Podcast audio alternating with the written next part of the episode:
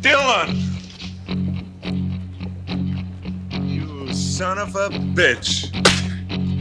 Exposed, c'est le podcast de filmexposure.ch dans lequel nous exposons l'actualité du cinéma à la lumière de l'histoire du 7e art.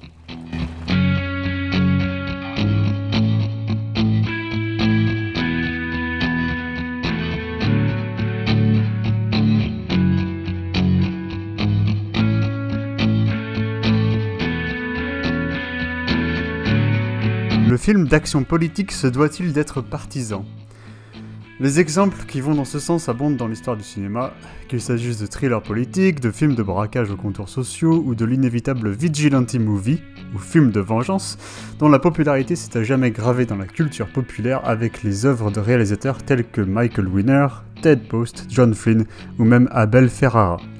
Pourtant, malgré les politiques médiatiques qui ont entouré la sortie de The Hunt de Craig Zobel, dont la sortie initialement prévue en septembre 2019 fut repoussée suite à, plusieurs fusillades de masse aux États-Unis, et qui a rapidement fait parler de lui lorsque Trump en a critiqué le point de départ présenté dans la bande-annonce. Ce nouvel hybride chasse à l'homme vigilante movie s'attache justement à essayer de rire des deux bords politiques américains et à adopter une position neutre, sinon centriste, sur les questions soulevées par son scénario. Peut-on donc faire du film d'action politique neutre aujourd'hui? Telle est la question. Les exemples de films musclés opposant ouvertement des systèmes de pensée opposés ne manquent pas. Nous nous attencherons donc à revenir sur trois autres longs métrages d'origine géographique variée afin de s'interroger sur la finesse et sur la pertinence de ce remake à peine déguisé des chasses du comte Zaroff. Et pour parler de tout ça, j'ai donc avec moi, comme toujours, le plus nietzschéen des philosophes suisses qui est aussi vigilanti à ses heures perdues, j'ai nommé Thomas Garber. Salut Thomas Salut Alex et mon autre acolyte Helvet, celui qui vient prendre des photographies éclairées avec précision des méfaits commis par Thomas pour les immortaliser à travers l'art, Sébastien. Salut Seb. Salut Alex. Mais, mais ce n'est pas tout, car aujourd'hui nous avons l'immense honneur d'être en la présence du plus grand exégète de Speed Racer, de l'homme qui a prédit avec 10 ans d'avance la magnificence divine de Mad Max Fury Road, de l'un des cerveaux machiavéliques derrière cloneweb.net et le podcast Happy Hour, j'ai nommé Jean-Victor Ouette. Salut Jean-Victor. Salut, un peu trop dans, la présentation, mais j'accepte, c'est gentil. Would you like to know more? Alors, The Hunt, qui est-ce qui se sent chaud pour nous, pour nous euh, pitcher ça? Jean-Victor, je te donne la parole car tu es notre invité d'honneur. Ah, il faut que je pitch euh, The Hunt. Ouais, gros, dans les euh, grandes lignes. Dans les grandes lignes, euh, bah, c'est l'histoire de 12 étrangers, si je dis pas de bêtises, qui se réveillent d'un seul coup dans une espèce de clairière et qui, euh, en fait, très vite se rendent compte qu'ils se font tirer dessus et qu'ils vont passer un sale quart d'heure puisqu'en fait, ils sont pris pour chasse euh, par des démocrates et c'est une espèce de chasse à l'homme organisée par les démocrates. Le point commun des 12 étrangers étant qu'en fait, ils sont tous républicains et que donc c'est une chasse un peu aux Trumpistes qui s'organise dans, ce qu'ils pensent être l'Arkansas. Je sais pas si on peut spoiler ou pas et en dire plus, mais voilà. Donc ouais, ça c'est le pitch de base. Ouais, je, propose, je propose qu'on spoil parce que sinon on va pas pouvoir en parler quoi. Ah, t'as raison, ça va. Ok. es d'accord avec moi si je dis que c'est une reprise sur le thème euh, des contes du chasse Zaroff, des chasses du comte Zaroff Ah ouais, carrément. Mais donc, euh, ce qui est intéressant quand même avec le film, c'est que euh, cette, cette proposition de base, elle dure pas sur toute la durée du métrage quand même. Non, parce que justement, le, film a pour but de, faire un peu vriller déjà les, attentes cinématographiques qu'on peut en avoir. Dès le début, moi, c'est un des trucs qui m'a quand même euh, fait tiquer et amuser, c'est qu'il y, a le réalisateur et les scénaristes, euh, qui sont d'ailleurs Nick Hughes et Damon Lindelof, des mecs qui sont très connus pour avoir fait euh, The Leftovers et plus récemment Watchmen. En fait, tu sens que les mecs veulent s'amuser vraiment avec les codes du film un peu d'horreur et du film bourrin, dans le sens où ils mettent en place des attentes qui vont désamorcer quasiment aussitôt. dès le début, on peut voir par exemple un espèce de, de Marines américain qui est vraiment le cliché du beau gosse, action hero, on s'attend à le voir prendre des armes et, à sauver la, jeune dame qui est à côté de lui. Et en fait, très vite, le mec va se faire désinguer et la fille qui l'accompagne va, euh, souffrir et ressouffrir et re-ressouffrir. Et en fait, on va se rendre compte que le, personnage principal du film, ça va être une ancienne euh, militaire euh, qui est en fait au début montrée comme une espèce de fric qui semble sortir de tôle, etc. Et quand tu la vois au début dans, le film, tu te dis, ok, elle, euh, ça va être euh, du menu frétin, elle va se faire éclater la tronche en moins de deux. Et en fait, non, non, c'est elle, c'est elle l'héroïne. Elle, elle répond pas du tout au code euh, esthétique des héroïnes en ce moment à Hollywood. C'est pas une bimbo, c'est pas une nana, c'est pas un top etc. C'est une nana qui a quand même une gueule un peu particulière avec les traits un peu secs. Et euh, elle, est, elle, est pas sympa, euh, elle rentre dans l'art des gens, elle se laisse jamais faire et euh, elle décide de tracer son chemin tout seul. Et en fait, très vite, tu te rends compte que voilà, le, le but pour Nick Hughes et Damon Lindelof, c'est de, déroger un petit peu avec les codes de ce genre de film et de, mettre en exergue la, fameuse opposition républicain-démocrate dans un film un peu qui change un petit peu du tout venant hollywoodien, quoi. Ce que, ce que tu disais, c'était intéressant quand tu dis qu'ils essayent de désamorcer les attentes, parce qu'en fait, la protagoniste, on la voit pendant à peine quelques secondes dans les premières Et scènes. après, elle disparaît. ouais. Après, elle disparaît complètement, et il faut attendre la 25e minute avant qu'elle réapparaisse euh, à l'écran. Ouais, en, fait, vrai. en fait, toute la première demi-heure, c'est un jeu de Ah bah, ce mec, ça va être le protagoniste. Ah bah non, il est mort. Ah bah, elle, ça va être la protagoniste. Ah bah non, elle est morte. Et, et ainsi de suite. Pendant, Ouais, euh, et il y a un exemple qui est assez parlant, c'est qu'on peut voir euh, assez vite dans le film Emma Roberts, qui est une actrice qui est très connue pour avoir fait euh, plein de slashers et plein de films d'horreur. Beaucoup de gens l'ont découvert dans Scream 4, mais depuis elle a fait notamment les séries Scream Queens ou la dernière saison de American Horror Story, plus tout un tas de trucs, euh, notamment February qu'on avait vu au NIF, et euh, qui s'est vraiment spécialisé dans ce genre de film-là et qui souvent est euh, vraiment la, la tête d'affiche de ces films-là maintenant, de, de petites séries B comme ça. Et donc tu la le vois film- arriver, tu te dis... pardon, euh, film, film renommé de Black Coat's Daughter depuis. Mm. February. Ouais, exact, ouais. Et euh, où une- récemment, elle avait fait euh, Parasite, euh, elle, enfin je sais plus le titre du film, bref. Mais euh, c'est marrant, c'est que tu la vois arriver, tu te dis bon, ok, ça va être elle l'une des héroïnes du film, et en fait, au bout de 30 secondes, elle se prend un gros headshot. Et c'est fini pour elle, quoi. Donc il y, a- il y a vraiment ce truc de jouer avec tes attentes et effectivement de te dire ah c'est peut-être lui l'héros, bah non, euh, bah c'est peut-être lui machin. Et jusqu'à ce que revienne ce personnage de, de, de prisonnière un peu freak et qui finalement en fait euh, assez surprenant, enfin avec surprise s'avère être l'héroïne du film. Avant de, avant de passer à l'aspect plus euh, politique entre guillemets du film, euh, qu'est-ce que t'as pensé de ce, cet archétype d'héroïne? Moi, elle m'a fait penser un peu au même, au même genre de personnage qu'on a vu dans Your Next, par exemple, d'Adam Wingard. Ouais, après en ex typiquement, c'était quand même euh, c'était une alors je sais plus le nom de l'actrice mais c'était une meuf qui avait joué euh, dans euh, Sexy Dance 3 et des trucs comme ça donc c'est euh, c'est- c'était une nana qui correspond vraiment au code de beauté et aux standards de, de- de ce que doit être une star euh, américaine en ce moment. Non, oui, la- ok, l'actrice, mais je veux dire le, le personnage, euh, enfin l'archétype du personnage féminin dont, dont on se doute pas que c'est une guerrière en fait et que. Bah, ce qui est marrant, voilà, c'est que pour le coup, le- le- ça, ça- ça rejoint l'idée de casting, c'est que je trouve que le, le côté très frontal du personnage euh, rentre dans l'art avec, euh, en fait, son, sa limite, sa féminité, euh, ils s'en foutent complètement. Que ça pourrait, ils en parleront plus tard dans le film et ça lui jouera des tours dans les affrontements qu'elle aura à faire. Mais c'est un peu un bonhomme en fait. Elle, elle se conduit comme un mec, on sent qu'elle a un entraînement militaire, etc. Et t'as ce côté beaucoup plus, beaucoup plus badass entre guillemets qu'une que l'héroïne de Your Next par exemple parce que justement elles, elles foncent tête baissée et elle a pas le elle a pas le, le, le virage que peut opérer un Elle a, pas la personnage elle a pas la courbe d'apprentissage de, de la Lana dans, dans Your ouais ce que j'allais dire en fait elle l'est directement elle, vénère quoi pour. Ouais, c'est ça. Non, mais dans Your Next, elle avait été préparée par son père pour. euh, Enfin, c'était une survivaliste quoi.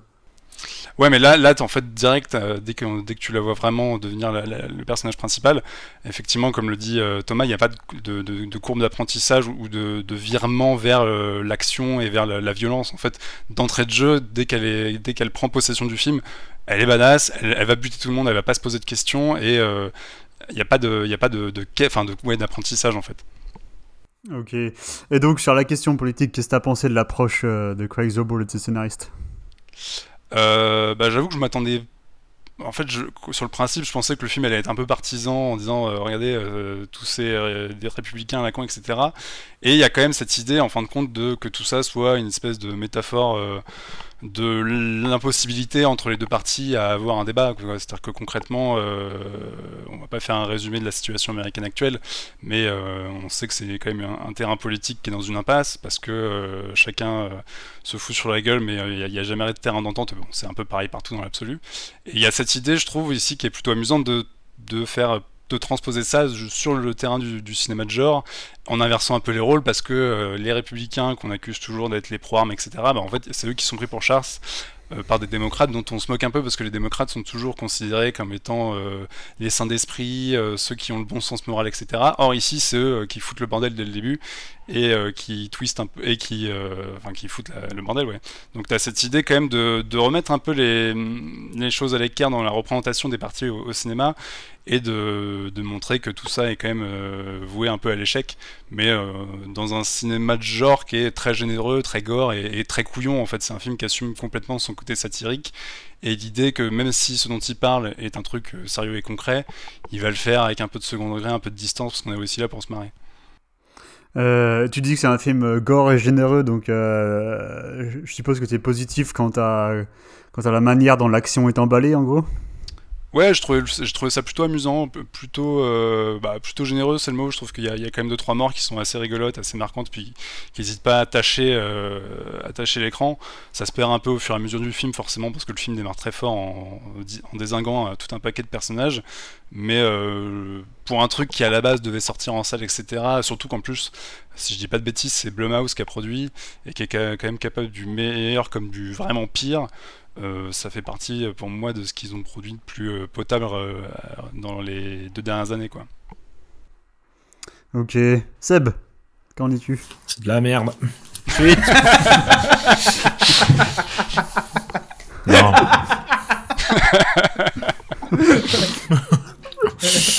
ok. Euh... Celle-là, je vais la garder. non, alors je suis pas, je suis pas hyper enthousiaste avec ce film. Bon, déjà j'ai un, j'ai, j'ai un souci avec avec Lindelof, j'ai un souci avec Blumhouse, j'ai, enfin, pour moi c'est un peu une équipe de gens qui font du du je sais pas, du cinéma de poseur qui joue avec les codes mais qui ont rien d'intéressant à raconter derrière Lindelof. J'ai l'impression que ça fait euh, ça fait 25 ans qu'il fait il a fait il a fait un truc super avec The Leftovers et le reste enfin pour moi il y a j'ai jamais jamais rien vu euh, sortir de chez lui qui m'ait vraiment passionné quoi. là avec The Hunt il y a, y a un peu, il y a un, y a un truc un peu fun euh, qui se passe sur, euh, disons, la première moitié parce que c'est encore, euh, c'est encore bien foutu. Il y a, c'est, c'est assez marrant. Il y a, il y a de l'action, etc. Mais passer ça, en fait, j'ai un peu l'impression de voir une espèce de compilation d'idées récupérées à droite à gauche qui sont un peu assemblées pour pas donner grand chose de super, super super captivant sur la fin quoi. Le coup de de, de, de, l'héroïne qui euh, qui apparaît qui repart. Enfin le, le, truc au début on la voit là elle est au bord au bord de son étang je sais plus quoi. Elle euh, enfin pour pour moi il y avait un truc assez évident que très vite on allait on allait nous dire ok voilà elle elle va être importante. Maintenant on désingue le reste on va revenir et puis ensuite on va pouvoir raconter l'histoire.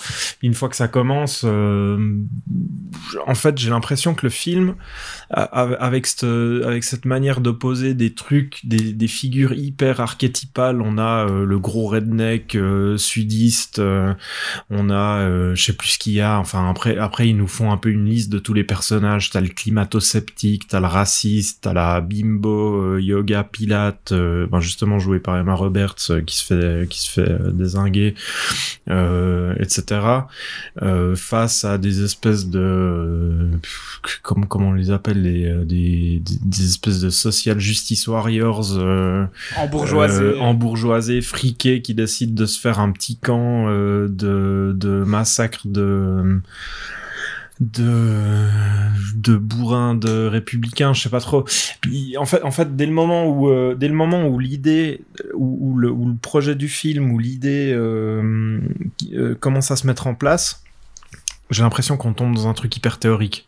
Euh, toutes ces idées, en fait, toutes les, toutes les, euh, tous ces, tous ces points de vue, la manière dont sont présentés les personnages, dont ils expliquent pourquoi ils font ça, comment on en arrive là, comment on arrive dans ce, dans cette, euh, dans cette partie de chasse, les deux trois flashbacks un peu explicatifs, euh, tout est hyper théorique. Puis du coup, on a des, on a des, on a des, des, des, morceaux de dialogue où t'as les personnages qui nous expliquent leurs raisons, leurs machins, euh, qui ils sont pour bien qu'on comprenne. Et puis ensuite, on revient à l'action. Puis il y a jamais vraiment de, je trouve, il y a, y a, jamais vraiment un jeu dans l'action, dans le déroulement du film, euh, qui euh, qui fonctionne, qui, per qui permet en fait d'exprimer les idées que le film essaye de raconter. Tu vois, on a un, enfin quand la quand l'héroïne elle elle tombe sur le sur le, le espèce de gros texan là euh, ça, ça, ça, va pas beaucoup plus loin que euh, lui qui lui raconte deux trois conneries elle euh, elle ça l'exaspère et puis on passe à la suite. Euh, puis en regardant ça enfin moi ça me rappelait ça, ça parle ça parle d'autre chose mais quand on regarde quand on regarde Battle Royale où on a on a un peu le même genre de procédé on, on largue plein de gens à un endroit qui vont qui alors là ils se font pas pour pour chasser ils vont devoir s'entretuer mais dans Battle Royale, euh, quasiment tout le tout le propos du film, tout ce qui est raconté sur euh, sur comment les personnages vont réagir, comment ils vont changer au cours de l'histoire, comment la situation va les va les va les euh, va les transformer, va les faire évoluer. Tout se passe dans l'action. C'est à chaque fois, enfin toutes, les, toutes les scènes qui se déroulent, tout ce qu'ils vont faire, c'est à chaque fois dans l'action que leur personnalité va se révéler, que, que leurs traits de caractère vont se révéler, que le, la situation euh, qui est mise en place par le gouvernement, par leurs profs, etc. Il y a, enfin, tout se passe. T'as as une grosse explication au début qui, euh, qui leur dit, ok, voilà, ça c'est pourquoi vous êtes là, euh, qu'est-ce qui va se passer sur l'île, et puis ensuite c'est vraiment, euh, c'est vraiment euh, par par coup de des, des, des, des différentes euh, des différents trucs qui leur arrivent. Euh, puis du coup ça, ça permet d'exprimer euh, la personnalité des personnages ça permet d'exprimer leurs idées leurs émotions etc t'as tout qui se fait dans les décisions qu'ils vont prendre dans les dans les gestes etc Et, euh, là dans dans The Hunt pour moi on est dans le, dans le truc opposé où d'un côté d'un côté, on a un réal qui se dit ok, on va livrer un, on va livrer un espèce de survival film d'action euh, gore euh, un peu fun.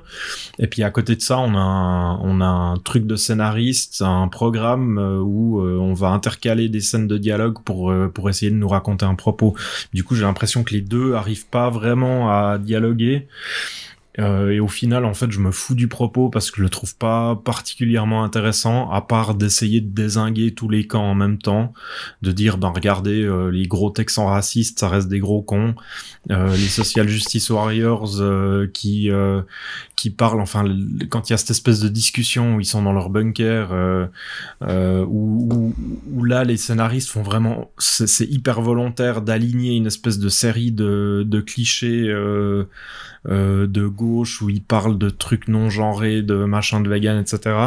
Euh, où, où, t'as vraiment, enfin, il y a, a, pas vraiment de changement de perspective. On, laisse tout le monde dans son, dans son, dans sa, représentation, et puis on va juste euh, étaler ça et puis désinguer euh, chaque camp en fait, en les mettant face à leur, à leur, comment tu dis face à, le, à, le, à, leur, à leurs absurdités et puis à leur ouais voilà.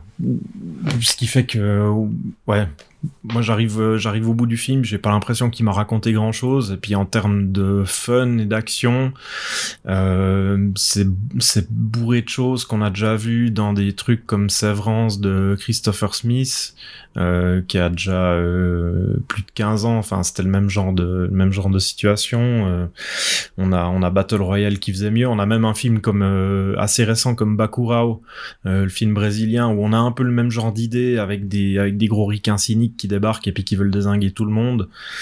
Euh, enfin voilà, il y a, plusieurs films un peu qui ont repris un peu le même genre de le même genre de, de, point de départ, mais qui, à mon sens, euh, arrivent beaucoup mieux à raconter ce qu'ils veulent raconter sans euh, sans avoir ce problème d'équilibre entre ce qu'ils montrent et ce que ce qui est dit quoi. Thomas, tu veux rebondir? Bah, je, je, suis d'accord avec tout ce que Seb a dit, mais je serais moins sévère que lui. C'est-à-dire que moi, euh, bon, je sortais déjà de la série Watchmen qui a été écrite par les, le même euh, tandem de, de, scénaristes, et puis je, je, partais avec aucune attente par rapport au film, parce que j'avais trouvé Watchmen d'une couillonnade politique, mais abyssale. Et vraiment, je me disais, bon, ils vont nous articuler un discours aussi euh, stéréotypé, aussi euh, peu surprenant dans, dans leur film. Et puis finalement, Euh, j'ai été surpris en bien par ce que raconte le film, mais là où je suis complètement d'accord avec Seb, c'est qu'en fait pendant tout le film, euh, ce discours-là n'est pas articulé. Enfin, l'action n'articule pas ce discours. La comparaison que tu as faite avec euh, Battle Royale, c'est exactement ça. C'est que il y a ce côté vraiment euh, très tranché dans le film, comme un cocktail où les deux boissons se mélangent pas du tout, où tu as mhm. d'un côté l'action couillonne qui est correctement torchée et puis qui voilà qui, qui passe même même si j'oublie j'ai déjà oublié les, les 90% du film en termes d'action, en termes d'effets visuels parce que c'est des choses qu'on a déjà vues. Et d'un côté, de l'autre côté, bah, tu as ce discours-là, mais qui va jamais se mêler en fait euh, au, à la réalisation et à l'action. Maintenant, je me demandais, moi, à la fin du film, si c'était pas un film qui gagnait à être vu, parce qu'en fait, on a ce dernier quart d'heure environ, où là, tout à coup, tout devient ultra explicite, euh, ultra théorique, où vraiment les personnages vont expliquer ce qu'ils sont, et vont expliquer l'intention du film, l'intention du scénario. Et c'est là où je le trouvais...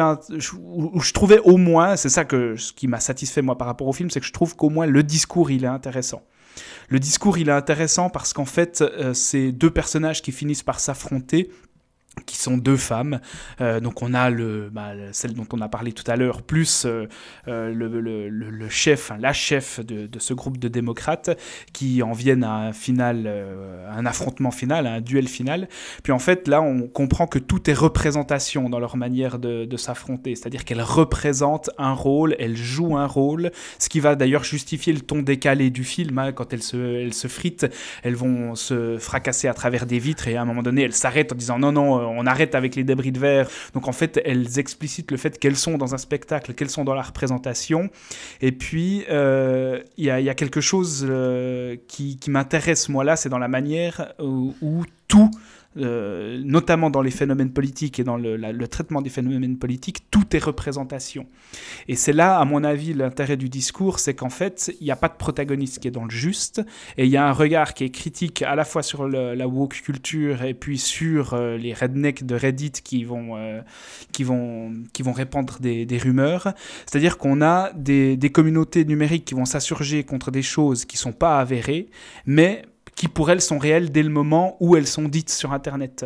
Et il y a ce discours-là que je trouve intéressant dans le film. C'est-à-dire qu'on est, on est confronté à cette situation où la réputation, la carrière euh, de certaines personnes sont complètement démontées sur la base de réputation. Il y a ce discours après sur la vérité, sur qu'est-ce qui est vrai, qu'est-ce qui est représentation. Alors on pourrait, si on, voulait vraiment donner du crédit au film, on pourrait dire qu'il y a un côté un peu Schopenhauerien dans cette manière de dire que tout est représentation et que dans leur, un, homme voit le monde uniquement de, la manière qu'il peut le voir et ce qu'il voit crée une forme de réalité.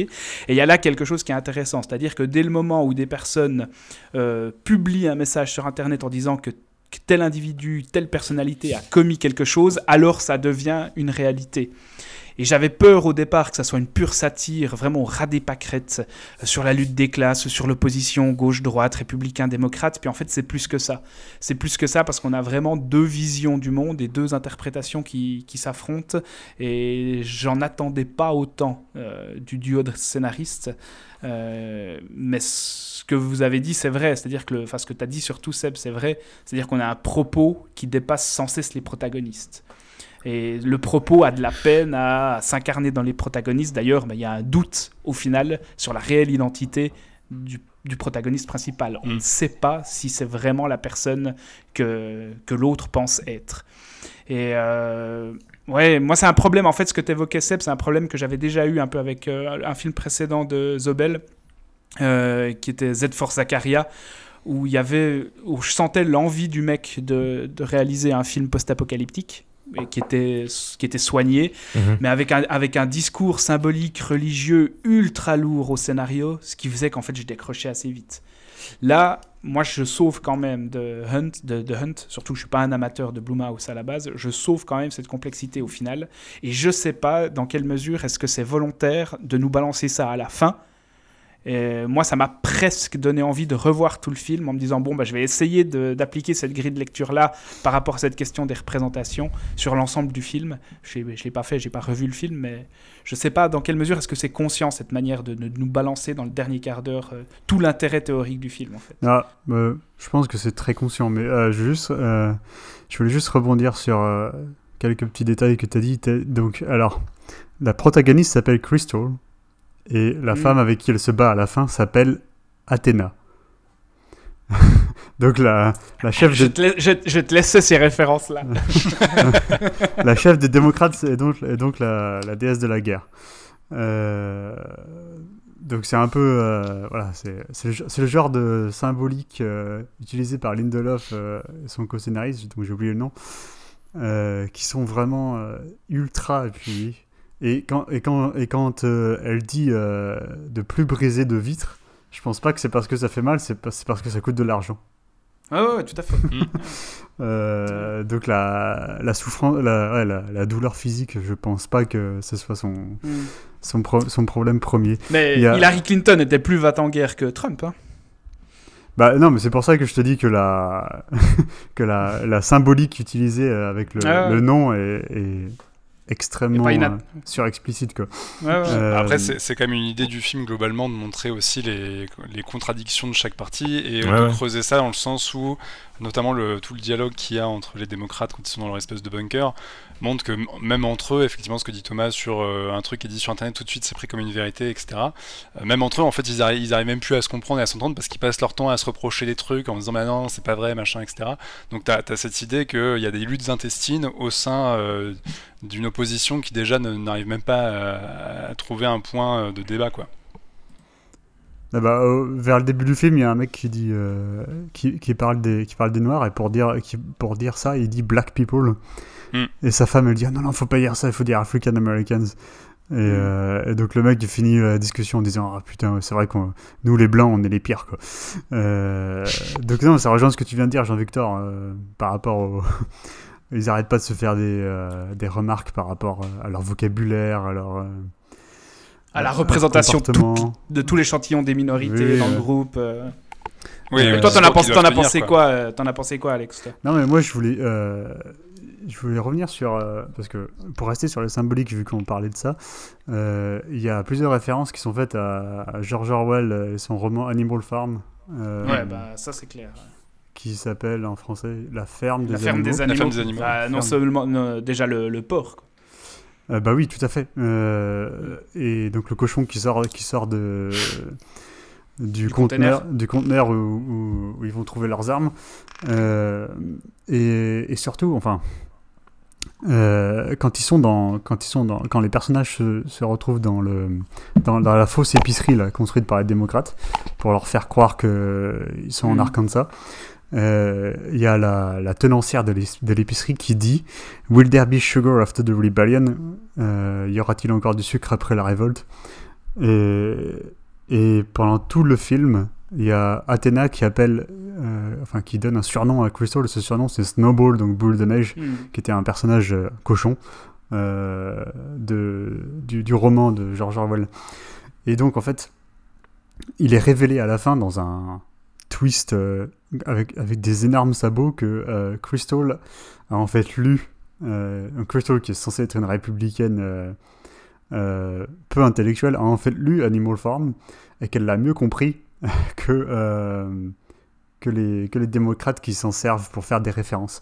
Donc en gros, le film, il, suggère que les élites euh, démocrates euh, représentées font une mauvaise lecture du, du roman, voire ne l'ont pas lu, et font semblant de l'avoir lu en, hmm. en, prenant des notes, ou même carrément, ils s'en servent pour faire. Euh, enfin, le film s'en sert pour faire une projection euh, thématique parce que finalement, Crystal, euh, c'est elle qui va éduquer ses, ses kidnappeurs, comme Snowball le fait dans le roman. Enfin, il essaye, de rendre la vie meilleure et d'expliquer les choses aux autres animaux. mais du coup, finalement, vu que c'est les, démocrates, qui demandent s'il y aura encore du sucre après la révolte, c'est encore une fois l'idée que euh, la révolte, ils en veulent pas. ils veulent rester dans leur petit confort, ils veulent, toujours avoir leur sucre. Et la révolte prônée par la plateforme politique démocrate, c'est quelque chose dont ils veulent pas. C'est un peu ce qu'on voit avec le rejet de Sanders, quoi. et le et le voilà la la, défense euh, d'un parti démocrate plus centriste et plus traditionnel avec le, le, rejet de Sanders au profit de l'ancien euh, bah, Biden, président euh, d'Obama en plus. Donc on, est, exactement là-dedans. Même dans le, principe du film, le fait que ce soit eux qui prennent les armes alors qu'au contraire c'est censé être les premiers à vouloir arrêter toute forme de violence, ça, ça dénonce aussi l'hypocrisie et le fait que leurs discours parfois sont bien jolis mais qu'ils les mettent même pas en pratique quoi ouais, mais euh, moi si je. Enfin, ouais, continue, Alex. Non, non, je veux juste dire que euh, finalement, pour finir sur George Orwell, donc finalement, euh, ils appellent le personnage de Crystal Snowball, mais en fait, elle serait plus proche du personnage de Napoléon, qui est donc aussi un, un porc dans le roman, parce que le, dans le roman, en fait, c'est le personnage qui prouve finalement que c'est la force brute qui prime sur, enfin, la force brute et surtout animale qui, qui va primer sur sur les idéaux euh, et sur l'ambition euh, de rassemblement donc de, Snowball.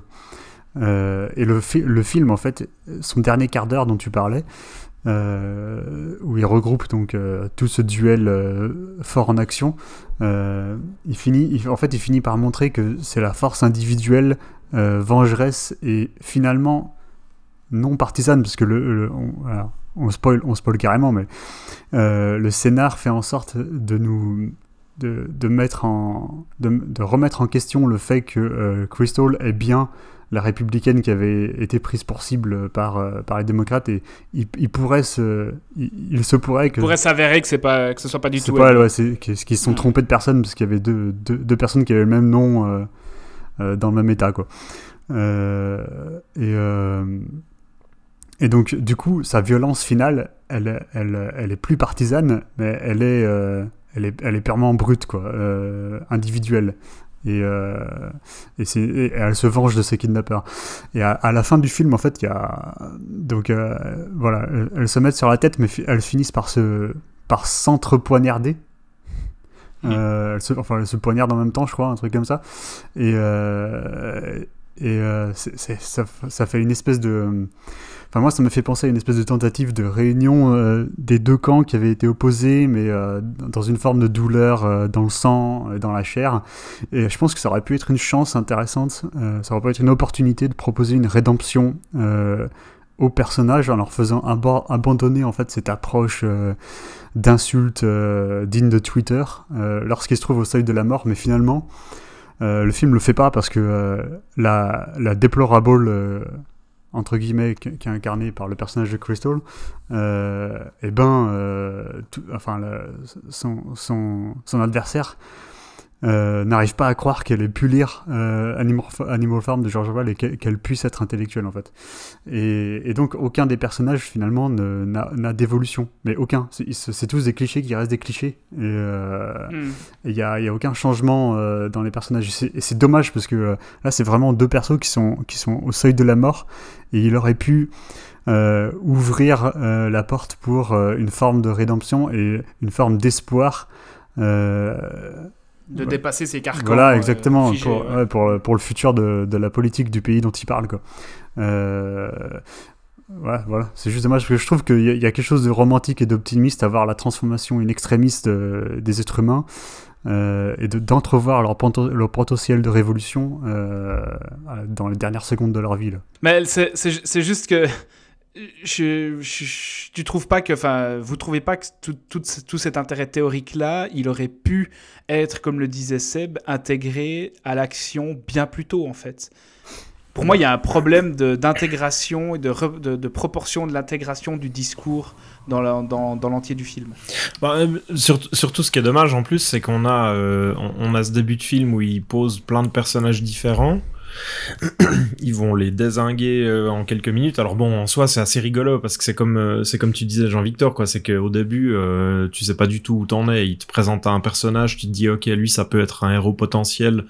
Dix secondes plus mm. tard, il a volé en morceaux. Ensuite, on passe sur un autre, etc. Donc il y a, y a un petit jeu, il y a un petit truc assez fun au début, mais mais en même temps, ce qui est dommage, c'est que du coup, il se prive de l'utilisation de ces figures là pour euh, pour un peu nourrir le, le, récit. Puis après, on part euh, on part sur l'héroïne qui elle euh, est une figure un peu ambiguë, qui est un peu au croisement de tout cela, qui du coup serait, j'imagine pour eux, un peu l'espèce d'idéal américain où tu peux être tu peux être à la fois dans l'armée, mais à la fois pas être un gros con raciste, etc. Quoi. Donc, mm. mais ouais, c'est c'est c'est comme tu dis Thomas, quoi. C'est qu'il y a Enfin, je trouve que le film a, a, plusieurs éléments de potentiel et qu'il n'arrive pas à les utiliser pour nourrir euh, ce qu'il essaye de raconter. Mais enfin, ça après, j'ai l'impression que c'est un truc assez récurrent avec euh, avec le boulot de Lindelof, en tout cas de, de, de, ce que j'ai vu chez lui. C'est qu'il y a il y a toujours beaucoup de concepts, plein d'idées qui pourraient euh, mener sur des choses intéressantes et qui se terminent un peu en queue de poisson. Ou, qui arrive pas vraiment à qui pas vraiment à donner corps aux idées qu'il essaye d'exprimer quoi. C'est vrai que euh, Lindelof, moi pour le coup, c'est marrant parce que quand j'ai vu le film, je savais pas du tout que c'était lui qui l'avait écrit. Donc ça a été une surprise quand j'ai vu son nom générique. J'étais ah putain, il a fait euh, deux trucs dans sa carrière que j'ai bien aimé, c'est beaucoup. Mais euh, c'est vrai que Lindelof, pour citer récemment Watchmen par exemple, c'est vraiment l'illustration parfaite du mec qui pose des références comme ici avec Orwell et qui pose des concepts, mais qui finalement se cache un peu derrière ça en disant, vous voyez, je vous mets en avant des éléments intellectuels, mais pour autant, je vais pas les revisiter non plus, je vais juste les, mettre en, vitrine. Mhm. Et euh, il y a un peu ça effectivement dans The Hunt, l'idée de, multiplier les références pour finalement euh, ne pas les exploiter et effectivement pas mettre d'eau dans le moulin. Quoi. Hmm. toi, Alex, par rapport à cette répartition du discours? Ouais, je suis d'accord avec vous. C'est euh, un discours qui existe dans le film vu qu'on en a parlé, mais c'est pas c'est pas bien intégré. Enfin, c'est pas du tout intégré organiquement à l'action. Hmm. Pour Ouais, pour dire en gros ce que, enfin, pour laisser de côté les, euh, les symboliques et les thématiques, je pense que moi j'ai trouvé que c'était un film qui se regardait facilement, euh, mais que c'était pas un, film spécialement bon en fait. Euh, j'ai pas vu, j'ai pas vu passer l'heure et demie. C'est ouais, c'est du film de consommation rapide qui qui a quelques, il y a quelques pistes d'exploration possibles quoi. Euh, mais il n'y a pas, il a aucun, euh, il a aucun génie derrière, euh, derrière la fabrication. fabrication, fabrication dans l'écriture ou dans la mise en image, et même, je trouve qu'il y a des défauts bizarres il y a des défauts très bizarres de au niveau visuel quoi. Il y a bon déjà il y a le sang numérique qui fait un qui fait un peu peur par moment mm. et, et puis il y, a des, il y, a des problèmes de continuité qui devraient plus exister de nos jours. Enfin par exemple, tu parlais au, euh, au tout début, Jean-Victor, tu parlais de, de cette femme qui, euh, qui souffre, puis qui est sauvée, puis qui souffre à nouveau.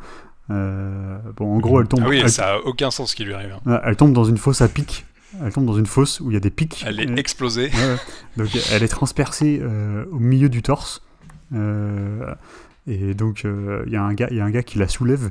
Et, et quand elle recommence à marcher, il n'y a pas de trou dans ses vêtements à l'endroit à l'endroit où elle s'est fait transpercer quoi. alors tu t'attends à la voir s'écrouler quoi. Et non enfin mais c'est le genre de truc ça devrait plus exister de nos jours quoi. C'est extrêmement bizarre que qu'il y, ait des erreurs comme ça qui, qui soient encore faites. Euh, Ouais, après, le, film, tu vois, typiquement sur cet exemple-là, il, il, en est très conscient parce que ça permet de réappuyer le gag derrière en la faisant se replanter, euh, encore plus charcuter, etc. Et je pense que globalement, il y y a, quand même pas mal de, de, trucs, de petits malins dans la, fabrication, notamment le fait que scénaristiquement, ça repose pendant une très longue partie sur le est-ce qu'ils sont encore dans le terrain de, de la chasse ou est-ce qu'ils sont suffisamment éloignés? Il y a notamment le truc avec un moment un mec qui vient les chercher en bagnole et qui emmène euh, l'héroïne et, mm. le, et son, son sidekick euh, soi-disant en sécurité. Et tu te rends compte en fait en cours de, de route, enfin de, de, de voyage que bah, en fait le mec fait partie du truc et qui sont toujours dans le jeu et que c'est pas fini. Et t'as as quand même deux trois mécaniques comme ça à suspense un peu faciles qui sont aussi là pour dire ah, vous pensiez que mais non on est toujours dans le truc et c'est des, des, des, des, mécaniques narratives qui tiennent du gimmick euh, un peu amusant mais qui en fait effectivement pendant ce temps-là le propos il ne s'étend pas et c'est juste du, du, de la péripétie pour le fun et, et, basta quoi. Non mais tu penses ouais, que tu penses ce côté que très conscient exprès, du, euh... du, spectaculaire que je, que, que j'évoquais tout à l'heure. On est dans la dans une forme de représentation spectaculaire et, et parfois même les personnages en ont carrément conscience. Hmm. Donc je pense que ça peut être fait exprès. Ouais. Ok. De, euh, de, l'erreur de continuité dont je parlais là, je pense que ça peut être fait exprès. Bah, je pense que ça peut amener à un gag euh, qui suit dans le, dans le côté abracadabrant euh, de la scène où elle recommence à marcher. Ok. Après, le, le trou dans le t-shirt, à vrai dire, j'en sais rien. Mais, mais tu vois, mais moi, ça- le- ouais, mais Ils n'avaient pas les ça- infographistes pour faire le vrai trou. euh, Ça, ouais, mais là, je trouve que c'est prêté au film une dimension méta qu'il a pas vraiment, ou, ou alors qu'il n'aurait pas ailleurs, quoi. C'est peut-être pas tant une dimension méta qu'absurde en fait. Le côté on va, on va pousser le, curseur dès le début à fond pour ensuite mieux le baisser. Mais euh, tu vois, typiquement sur ce gag là, quand tu vois la, la vraie chute du gag, tu sens quand même que les mecs sont tout à fait conscients de l'absurdité du truc et que c'est que c'est un peu cartoon presque. Mais euh, par contre, le truc qui est assez étonnant en fait, c'est que on nous pose ça au début. Il y a quand même, il y a quand même ces, ces deux trois trucs. T'as Emma Roberts, euh, je sais plus ce qui lui arrive. Elle se prend une balle dans la tête ou un truc comme ça. Oui, Ensuite, t'as le mec qui le mec à la flèche puis qui dit euh, what uh, this is this avatar shit ou des trucs comme ouais, ça. ouais, ouais, il y a ça. Il y a justement l'autre qui tombe dans le dans le trou avec ses avec ses ses ses, ses, Ses plants, ses, ses pics plantés dans le sol. Euh. Enfin, y le début du film a un côté assez assez potache, assez cartoon comme ça, euh, très. euh, Enfin, on est vraiment dans le dans le- dans le dans le, le- la comédie gore euh, hyper ouais. assumée. Puis le le, le alors bon, j'imagine que c'est volontaire, mais du coup le film, enfin plus on avance et puis plus il plus il met complètement de côté cet aspect-là et le, le, le combat final là, le- la confrontation entre les deux euh, entre les deux femmes, euh, on, on a alors il reste il reste des éléments Ça renoue avec ça, moi, je trouve, la Ouais, confrontation mais- finale. Ouais, alors justement, je sais pas trop. Moi, je trouvais que c'était, il y avait quand même un côté qui était beaucoup plus, euh, qui était beaucoup plus brutal, puis plus sec, plus, euh, enfin, où, où le, où les coups font vraiment mal, alors que, alors que dans ce début où ils se font, Mm. ils se font désinguer, il y a, il y a vraiment ce truc hyper cartoon où on s'en fout, quoi. On les, ouais, c'est ça, on les, on les démonte et puis c'est rigolo. Alors que là, à la fin, à chaque, à chaque coup qu'elles se prennent, tu sens qu'il y a une souffrance, quoi.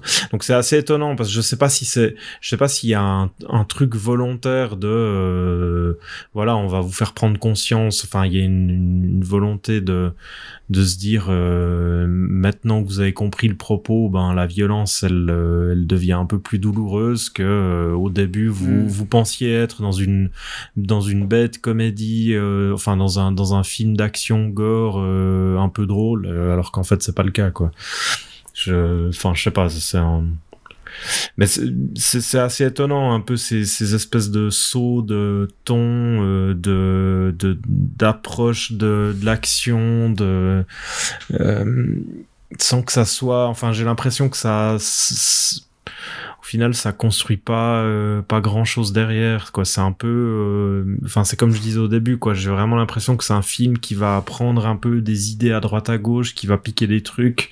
Enfin, moi, quand j'ai vu le, le- toute la première partie où t'as quasiment euh, où t'as quasiment les toute l'équipe de de de, hum, ces personnes qui ont été capturées qui se font euh, qui se font désinguer. Moi ça m'a rappelé euh, enfin c'est pas c'est pas un super bon film. Enfin c'est même pas un bon film mais le, remake de Vendredi 13 par euh, Marcus Nispel euh, commence comme ça. On a les 25 premières minutes. On a l'impression qu'on est dans le film et en fait il te fait un il te fait un film dans le film où il va massacrer tout son casting avant de partir sur le sur le sur la vraie histoire.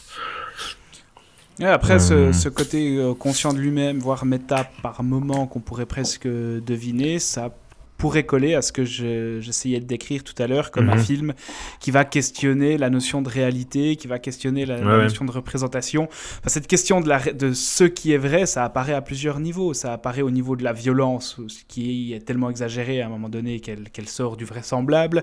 Ça paraît à, tra- à l'intérieur même de la diégèse, puisque le personnage de de cristal va sans cesse se questionner. Est-ce que je suis face à des personnes réelles dans, dans cette échoppe ou est-ce que je suis encore dans la mise en scène?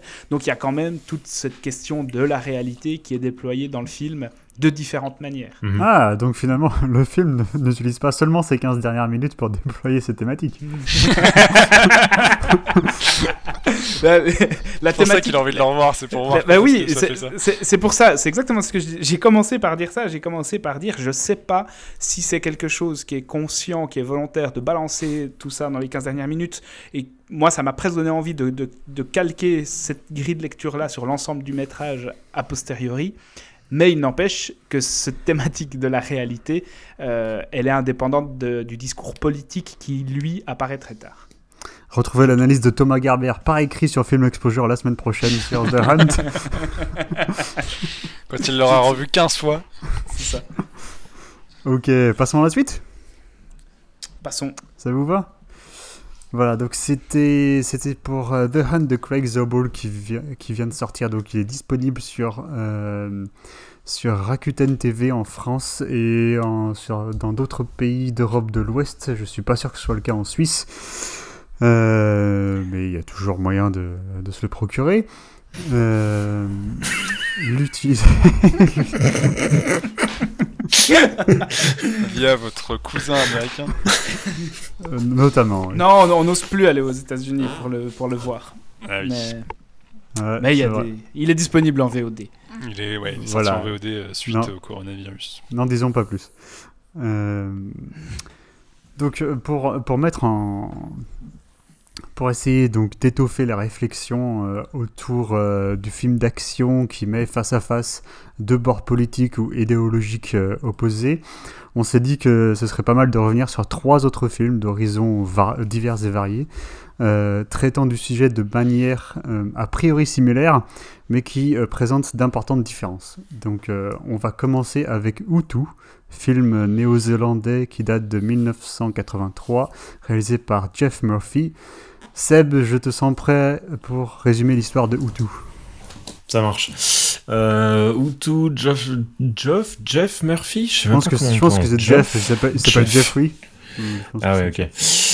Euh, qui était à son, c'était un de ses premiers longs métrages. Bref, Hutu, en fait, c'est l'histoire au milieu du 19e siècle en Nouvelle-Zélande. euh, les, les Maoris avaient euh, signé quelques traités avec les, les Anglais, les, les Européens qui étaient venus s'installer sur le, sur le territoire pour leur, leur vendre une partie de leurs terres.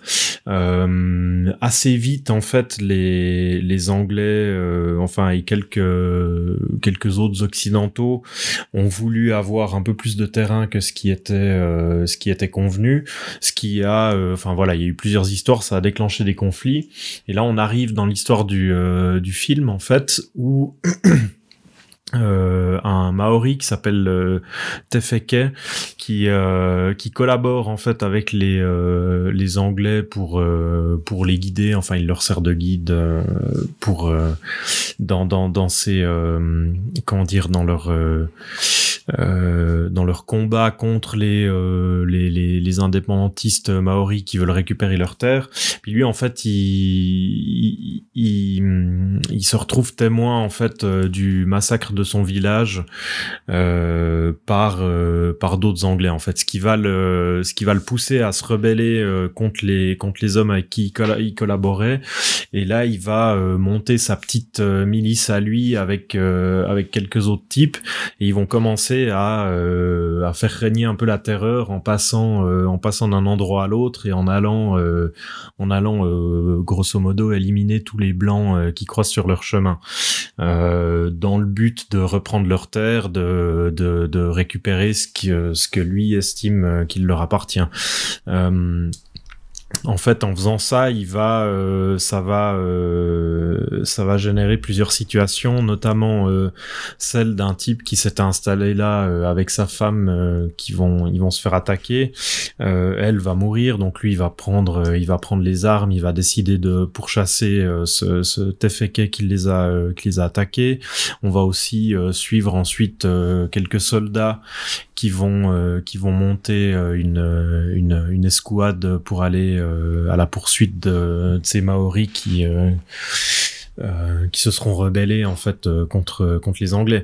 Et du coup, on a euh, on a cette histoire où on va se promener un peu à travers la Nouvelle-Zélande à la poursuite de de cet homme et on va découvrir un peu les différents camps, les enfin on va découvrir ces deux camps, on va découvrir les les toute la, la, la dynamique qu'il y a d'un côté et de l'autre, les, les les frustrations des Maoris, le l'envie de s'installer de ces de ces colons anglais, certains qui sont déjà euh, de, d'une deuxième génération en fait. Il y a, on a un, lieutenant notamment qui lui est né euh, en Nouvelle-Zélande, donc c'est un c'est un natif euh, du pays qui lui va en plus commencer à, à, à, avoir une relation avec une, une fille qui est dans le camp du du Maori rebelle. Enfin bref, on a un peu toutes ces toutes ces destinées qui vont se croiser, qui vont se, se retrouver, se combattre, se voilà. Euh, dans une espèce de petite histoire qui va englober, enfin, qui va se retrouver englobée dans la grande histoire de de cette Nouvelle-Zélande qui est en train de se construire euh, euh, en milieu du 19e siècle. Ça va rappeler euh, ça va, ça, ça, ça, ça, rappelle un peu de ces grandes, de ces grandes fresques historiques euh, qu'on pourra voir euh, par la suite, que ce soit des, des Braveheart, des machins comme ça. Mais là, dans le film de Jeff Murphy, on est de Jeff Murphy, pardon, on est, on est dans un truc que je trouve, enfin, on pourra, on pourra en, parler, en, en, en parler plus longuement après. Mais pour moi, le film est intéressant dans le, dans le, dans la, la finesse des portraits, dans l'ambiance ambiguïté qu'il arrive à, à, dégager de chaque personnage. En fait, on n'a pas vraiment, euh, on n'a pas vraiment de personnages euh, bons ou mauvais. On n'a pas vraiment de héros. On a euh, des personnages qui sont pris un peu dans les dans les différentes dynamiques, qui seront pris dans des dans des énergies de vengeance. où voilà, on a ce, ce Maori qui lui va décider de se venger du massacre de son village. ce faisant, il va tuer la femme d'un type qui lui va vouloir se venger de, du Maori, etc. Donc c'est intéressant parce que le film va vraiment créer euh, toutes ces toutes ces dynamiques et ces confrontations avec des euh, avec euh, avec toutes les ambiguïtés de chaque personnage et le, le juste pour pour expliquer le Hutu, le mot Hutu du titre. Euh, ça a une notion qui appelle à la fois une idée de vengeance, mais surtout une idée de rétablir la balance, en fait. De châtiment euh, de... qui, qui, rétablit l'équilibre. C'est ça, ouais, de rétablir l'équilibre, exactement. Ouais. Euh... Jeff Murphy, Jeff Murphy, en fait, juste pour pour faire un petit aparté sur le réalisateur, c'est un c'est un type qui a qui a pas réalisé grand chose de fou après coup. On peut dire que c'est de loin, mais vraiment de très loin, son, son meilleur film. Les femmes des meilleurs euh, quand même. Ah ben, alors celui-là je l'ai pas vu mais euh, je te crois sur parole. euh, après ça il a fait euh, The Quiet Earth qui était un post-apo euh, pas trop mal avec une qui est pas mal, ouais. ouais. qui est assez bien avec une, une Nouvelle-Zélande complètement désertée où en fait il reste quasiment plus personne sur terre. Puis ensuite il a fait pas mal de pas mal de commandes en fait ben justement il a fait Under Siege 2, Fortress 2, Young Guns 2 euh, au final, un de ses, un de ses, un peu un mercenaire. ouais, c'est ça, c'est un mercenaire. Puis au final, euh, il s'est, il s'est, il a pas mal bossé comme euh, réal de seconde équipe, notamment sur la, la trilogie Seigneur des Anneaux de Jackson. Il y avait pas mal de ces films néo-zélandais qui étaient passés au NIF en 2018. Ouais, exact. La rétrospective, ouais. Voilà, Jean-Victor, où tout? Qu'en penses-tu? Euh, moi j'étais assez surpris par le, côté hyper frontal du film, en tout cas dans, son introduction, parce que le, effectivement le pitch du mec qui voit son, village euh, se faire massacrer et qui décide de changer de bord, c'est littéralement posé en 5 minutes. Euh, et, en fait au début ça m'a un peu déstabilisé parce que je me disais finalement le sujet à savoir comment tu passes d'un bord à l'autre et comment tout le processus psychologique par lequel tu es censé passer, en fait, il n'a pas lieu avec ce personnage-là. Tu vois, ce personnage-là, il vrille instantanément. Puis après, tu as été euh, déçu parce que c'était pas Conan. Et ouais, j'attendais l'épée et tout. Euh, et, en fait, je me suis rendu compte qu'effectivement, c'est par, par le, biais de différents sous différentes sous-intrigues. Donc, effectivement, ce mec qui va voir sa femme se faire tuer et qui va devenir un espèce de mercenaire avec un super gun. de l'autre côté, ce jeune colonel, ou je sais plus c'est quoi son rang exactement, qui va avoir cette relation avec cette nana. Et l'idée que finalement la thématique du film, elle est traitée euh, suivant euh, différents groupes de personnages.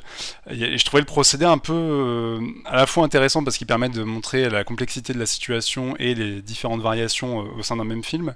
Et en même temps, c'est un peu déstabilisant dans le sens où, comme tu passes de l'un à l'autre et que, tu, le, film porte, est censé suivre ce personnage de, déserteur qui en fait est lui la figure euh, absolu de la vengeance, qui ne remet rien en question, et à chaque fois que tu le vois, il est là pour buter des gens, etc. Je trouve que ça, en, tant que, que spectateur, c'est un peu un peu euh, un peu flou. Enfin tu c'est un peu difficile de raccrocher son wagon à quelque chose comme tu passes constamment d'un petit groupe de personnages à un autre etc et ça j'avoue que ça a un peu euh, diminué mon intérêt au fur et à mesure parce que j'avais pas vraiment de point d'accroche solide et je passais constamment d'un point A à un point B quoi. Après le, le film euh, il est il est intéressant déjà parce qu'il y a ce folklore néo-zélandais qui en plus à l'époque était assez nouveau. Et euh, c'est rare qu'on ait des, westerns euh, néo-zélandais donc euh, c'est toujours bon à prendre. Et quand je dis folklore ça, inclut aussi notamment les paysages etc qui deviendront évidemment célèbres après avec Peter Jackson mais qui ici se déploient et qui en plus permettent de montrer une page d'histoire alors je connais pas la véracité totale du historique du film mais qui, quand même met en, exergue un, fait que nous on connaît pas du tout en Europe et qui montre une fois de plus que ces colons anglais ont fait du bon boulot partout où ils sont passés. Ouais mais ok mais par rapport au, donc au traitement, euh, au traitement de l'opposition euh, des camps, en fait, euh, est-ce que tu trouves ça plus fin que, que The Hunt?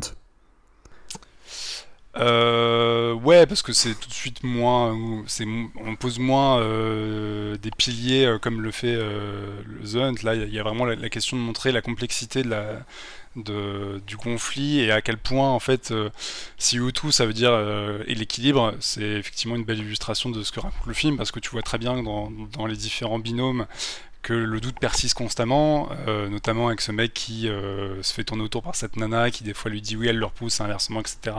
Et elle, va même le piéger à un moment où il va y avoir une attaque et ils, vont coucher ensemble et il se dit bon, il y a, peut-être un truc à faire avec cette nana et en fait après il se rend compte que si elle l'a attiré à ce moment-là, c'est parce qu'il allait avoir euh, un peu d'action. Enfin bref, et t'as as cette idée quand même dans tout le film de voir des personnages qui sont perdus. Il y a notamment des euh, un des mecs qui reste avec les colons anglais et qui fait partie de ce squad justement pour tuer euh, le, déserteur, qui, se pose la question à un moment, qui dit mais en fait même dans nos euh, sous-camps entre nous, on est quand même en train de se foutre sur la gueule, et, de se poser la question identitaire sur qu'est-ce qu'on fait dans, ce camp de, colons, est-ce que on, finalement on fait partie du bon côté ou est-ce qu'on est complètement en train de, renier nos origines, et c'est ça le, le propre du film, c'est de montrer des personnages qui effectivement sont jamais, euh, en enfin, sont jamais sûrs de ce qu'ils font et sont toujours en pro doute par rapport à leur, à leur situation euh, morale. Et euh, qu'est-ce que t'as pensé du personnage de Williamson, le, le colon dont la femme se fait tuer et qui après veut, veut se venger du, du protagoniste le, canon. Ouais, le double. Le double c'est pas quadruple même?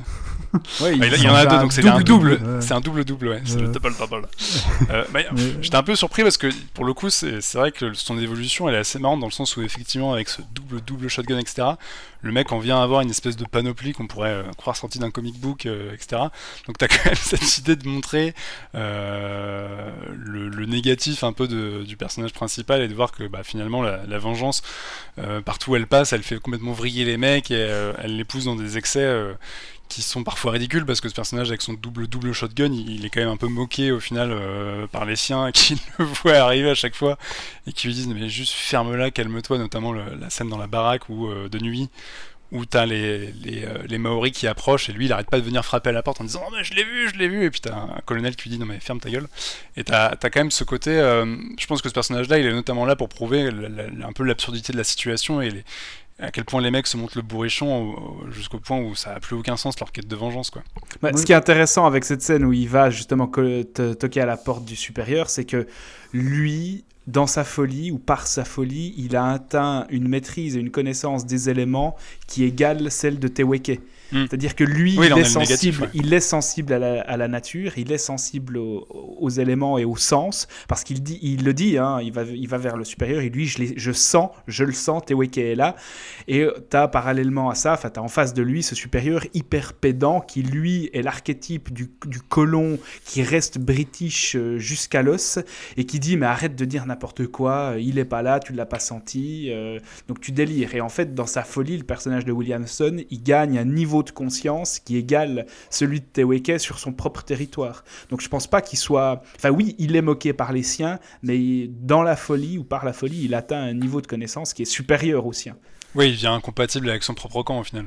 Ouais, ouais. Mais je trouve qu'en fait, il a un peu une position, euh, une position à part dans le film parce que on a, on, on a l'impression qu'il meurt plusieurs fois en fait dans le film. Et enfin, en tout cas, Teweke pense qu'il le tue plusieurs fois. Et, Ouais. et finalement, il revient toujours en fait. Et, euh, sauf que là, c'est, sauf que là, c'est pas fait de manière euh, euh, gag comme dans, euh, comme Mm. au début de The Hunt. Mais ouais, quand, quand, quand j'avais vu le film, ça m'avait vraiment donné l'impression que c'était qu'ils utilisaient ce personnage en fait pour, pour suggérer que les, les, les colons ils seront toujours là enfin les, les, les caucasiens finalement ils seront toujours là ils seront toujours là en Nouvelle-Zélande euh, désormais les Maoris ils pourront pourront pas les balayer définitivement même s'ils se révoltent. Et euh, Thomas tu parlais de tu parlais du fait que Williamson il, il devient euh, il devient enfin il en arrive à être plus en harmonie avec son, en- son environnement la nature tout ça comme les Maoris.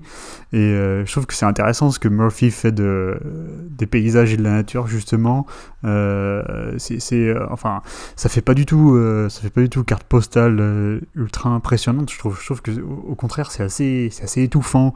Il y a pas mal de plans qui qui resserrent les personnages dans ces paysages ouais de manière de manière resserrée. Et au final en fait euh, Teweke et, Williamson ils, doivent ils doivent passer par plein plein de, types de personnages di- différents des collines des précipices des falaises des bois euh, pour euh, arriver à, l'étape suivante de leur parcours. Et en fait au moment où Teweke il décide d'attaquer euh, dans une plaine complètement ouverte c'est à ce moment là qu'en fait euh, tout se retourne contre lui euh, parce que enfin comme c'est comme si en Mm. fait comme, comme si l'abandon de la nature foisonnante pour un, pour un terrain vague en fait ne marchait pas pour, pour les natifs les autochtones de, de Nouvelle-Zélande et qu'est-ce que vous pensez de on va spoiler évidemment hein, c'est un film de 83 mais qu'est-ce que vous pensez de, de la fin dans, dans The Bush donc dans, dans la brousse dans la forêt tropicale où euh, la scène se transforme un peu en espèce de, de purgatoire où euh, où il y a tous les points de vue qui convergent et qui vont finalement essayer justement de rétablir euh, l'équilibre dont parle le titre. Jean-Victor? Je crois que Thomas elle était parti pour. Vas-y Thomas. Ce que je trouve intéressant dans, cette scène-là, c'est le fait qu'on on cherche à tout prix à obtenir une justice euh, impartiale. C'est-à-dire qu'on a... euh, y a une très très belle idée de scénario euh, que j'avais d'ailleurs pas vu venir. C'est qu'on ne veut pas que la personne qui va juger Teweke ait un, conflit ou un litige d'ordre personnel avec lui. Donc on veut pas que ce soit Williamson parce que Teweke a tué sa femme. On veut pas que ce soit le jeune euh, Scott parce que Teweke a tué son amante. Et au final, c'est un Maori qui va s'avancer, qui va dire je suis la seule personne qui puisse ici exercer une justice impartiale, juste et euh, qui dépasse le conflit et le, litige personnel. En fait, il s'avère que cette personne est le frère de Teweke. Et je trouve que dans cette volonté de, de toucher au plus près d'une justice impartiale, il y a quelque chose de très très beau dans, dans ce final. Si c'est de cette scène-là que tu parlais. Tout à fait, c'est c'est celle-là que je parlais. ouais. c'est bien ça, tu as bien suivi.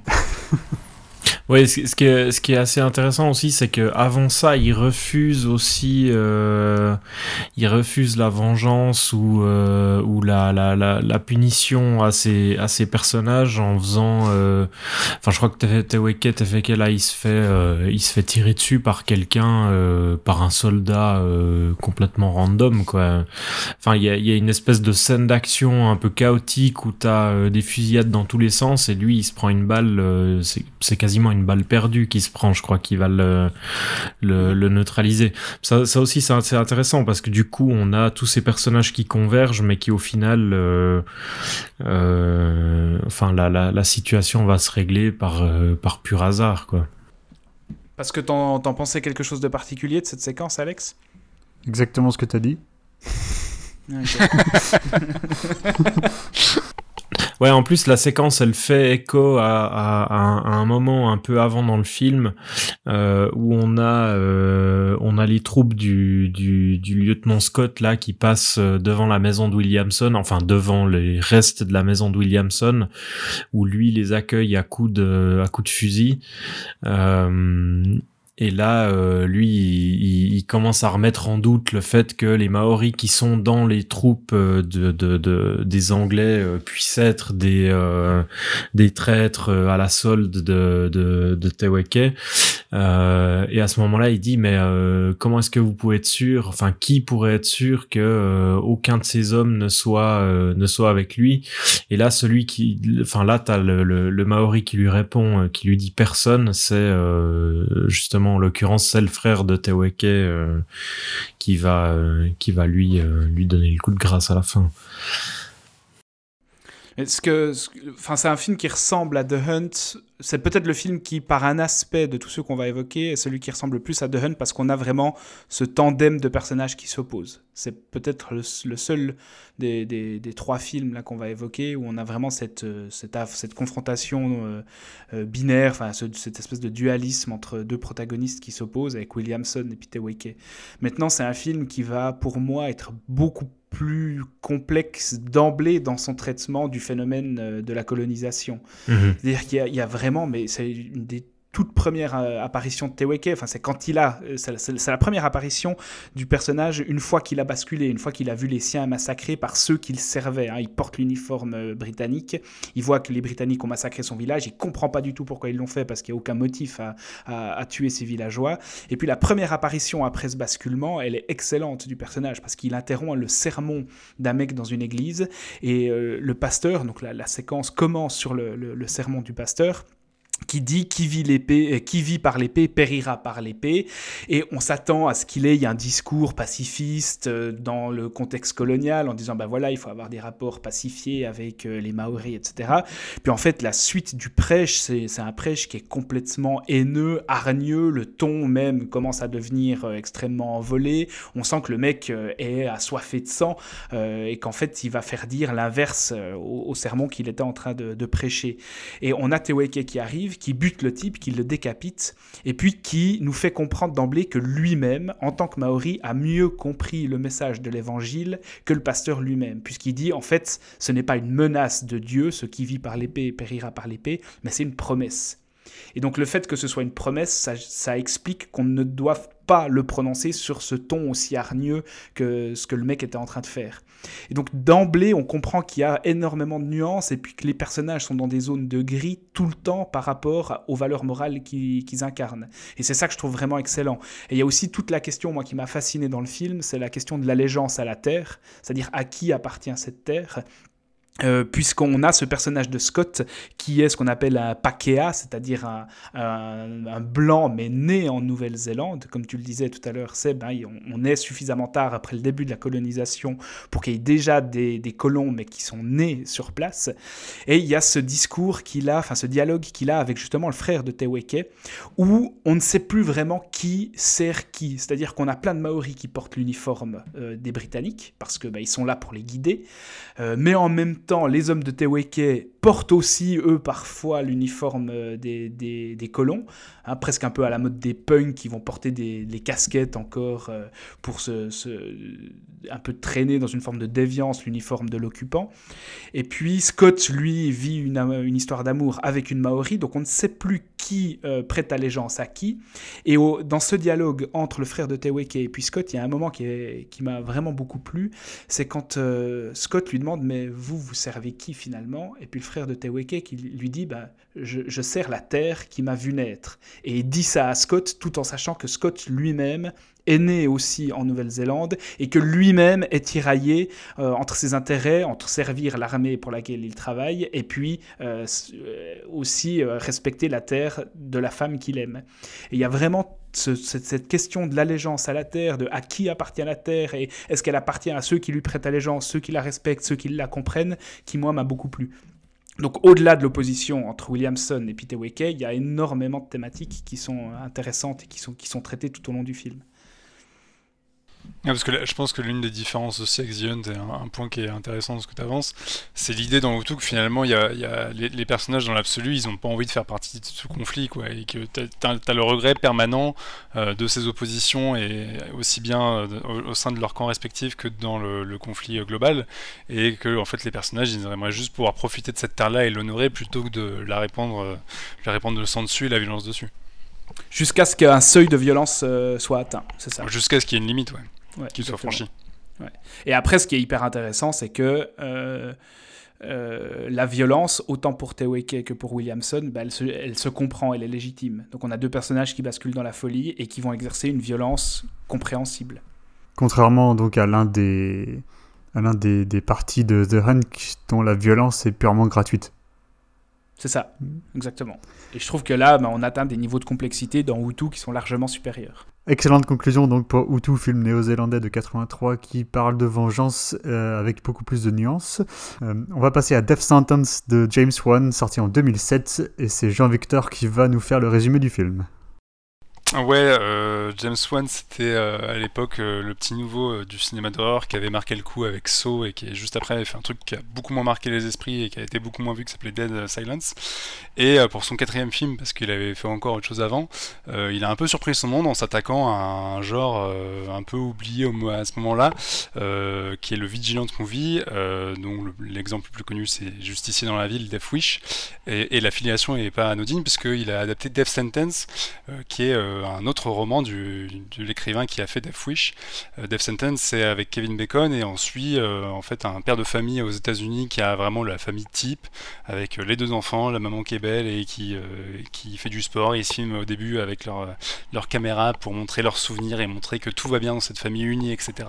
Et en fait, la peinture idyllique de la famille américaine va très, vite vriller puisque euh, au détour euh, d'une station-service un soir, en fait, euh, Kevin Bacon va voir un de ses deux fils se faire assassiner sous ses yeux par un espèce de gang, euh, euh, pas de bikers parce qu'ils ont des voitures, mais c'est un peu l'idée, c'est des mecs tatoués de partout et qui, euh, font du bruit partout où ils passent. Et donc en fait, il va voir son fils se faire assassiner sous ses yeux. Et euh, très vite, il va être pris euh, en faux par euh, le système judiciaire américain, puisqu'il va se rendre compte que le, mec qui a tué son fils, en fait, va être accusé et va prendre quelques années de tôle, mais seulement quelques années. Il va pas être à perpétuité. Et en fait, le personnage de Kevin Bacon va être contre cette idée de, voir ce, meurtrier ressortir aussi vite et va décider d'appliquer la loi du talion et va se mettre en quête de vengeance et de tuer ce personnage-là. Et là où le film est un peu euh, di- diffère un petit peu du Vigilant classique, en tout cas essaie de l'approfondir, c'est qu'en fait cette vengeance-là va occuper même, même pas une demi-heure du film. Et le, ce qui intéresse James Wan ici, c'est de montrer en fait le glissement de ce personnage-là qui, parce qu'il va répondre à l'appel de la violence, va tomber dans une spirale infernale et va en fait sombrer et s'autodétruire, euh, puisque la, première réponse au meurtre de son fils va en fait en- enclencher euh, une, machine infernale et où euh, il va voir tout son environnement se détruire sur le passage quoi. Il, Euh, va perdre, il va perdre ce qui lui reste et qu'il aurait pu garder. Ouais, il va, il va, en fait, il va, euh, il va aggraver la situation euh, de, de tous les côtés quoi. euh, mais il a fait quoi James Wan entre Dead Silence et Death Sentence? Euh... Ah, non, c'est son- avant en fait. Il avait fait, il avait fait un, un premier film qui s'appelait Stygian. Alors j'ai vu ça sur MDB, je l'ai jamais vu, mais c'est un, un long métrage et en fait c'est un truc, je pense, d'étudiant un peu. Et après il a fait euh, Saw en court métrage qui est devenu ensuite le long, Dead Silence et puis Death Sentence. Ah ouais, ok, je savais pas. Ouais, Stygian, c'est son, c'est son, son projet de fin d'études, euh, Ouais. qui est devenu euh, un peu, euh, je crois que c'est, enfin, on retrouve le nom en plus dans euh, dans Death Sentence. euh, Mm. Je crois que ils se- c'est, euh, si je me trompe pas, je crois qu'ils se font. euh, le gamin se fait tuer sur Sti- non, il va il va retrouver euh, le tueur de son gamin sur Stygian Street, un truc comme ça. Ah, ok, ok. Et ouais, il y a moyen comme il y a aussi une citation de, de Saw avec le, le jigsaw à un moment qui est, qui est peint sur un mur. Oui, exactement. ouais. Il aime bien citer ses propres films. Ok. Et donc, Jean-Victor, qu'est-ce que tu penses du traitement euh, de la violence et de la vengeance dans Death Sentence? Bah moi j'aime beaucoup parce que justement j'aime bien cette idée de, de, de, de poster, enfin de, partir au-delà du postulat de vengeance et de voir en fait les conséquences et comment ce mec-là qui est euh, le, citoyen bon sous tout rapport, euh, qui plus est en plus c'est assez euh, croustillant j'ai envie de dire, le mec travaille dans une entreprise où en fait il est, il est analyste pour mesurer les prises de risque financières. Et évidemment c'est le mec qui est calé en prise de risque qui va pas comprendre ce, ce qu'il va prendre en, en, en enclenchant la loi du talion. Et, déjà je trouve le film assez touchant parce que le je trouve que le drame marche bien et que Kevin Bacon est, su, est, est super charismatique, mais il est assez touchant dans, la première partie du film quand il voit euh, finalement euh, le, deuil marquer sa famille et, que lui n'arrive pas à, passer le cap. Et, euh, et j'aime beaucoup cette idée de voir en fait comment le type en en essayant de juste de rétablir un semblant de justice, en tout cas son idée de la justice, va finalement enclencher des, conséquences monstrueuses, et d'autant plus que le, traitement se fait aussi visuellement. Euh, One, il a un début de film qui est très sobre, notamment le générique où tu as juste des petits cartons euh, qui sont très éloignés de ce qu'on a pu voir chez lui, parce que c'est quand même un mec qui aime bien en foutre plein la gueule, notamment les, scènes dans avec les caméras qui tournent dans tous les sens, tout ça. Bah, pour le coup, le début du film euh, de Death Sentence, c'est pas du tout comme ça. On est sur un truc très classique entre guillemets. Il en fait, plus tard, Ouais, en fait, c'est ça qui est intéressant, c'est que sa mise en scène, elle vrille avec le personnage. C'est-à-dire que plus le film avance, plus on va avoir des caméras, des accès dans tous les sens, et plus on va, euh, en, en, rentrant un peu plus dans la, partie sombre de la ville, parce que ça a été tourné dans des, quartiers un peu délabrés, etc.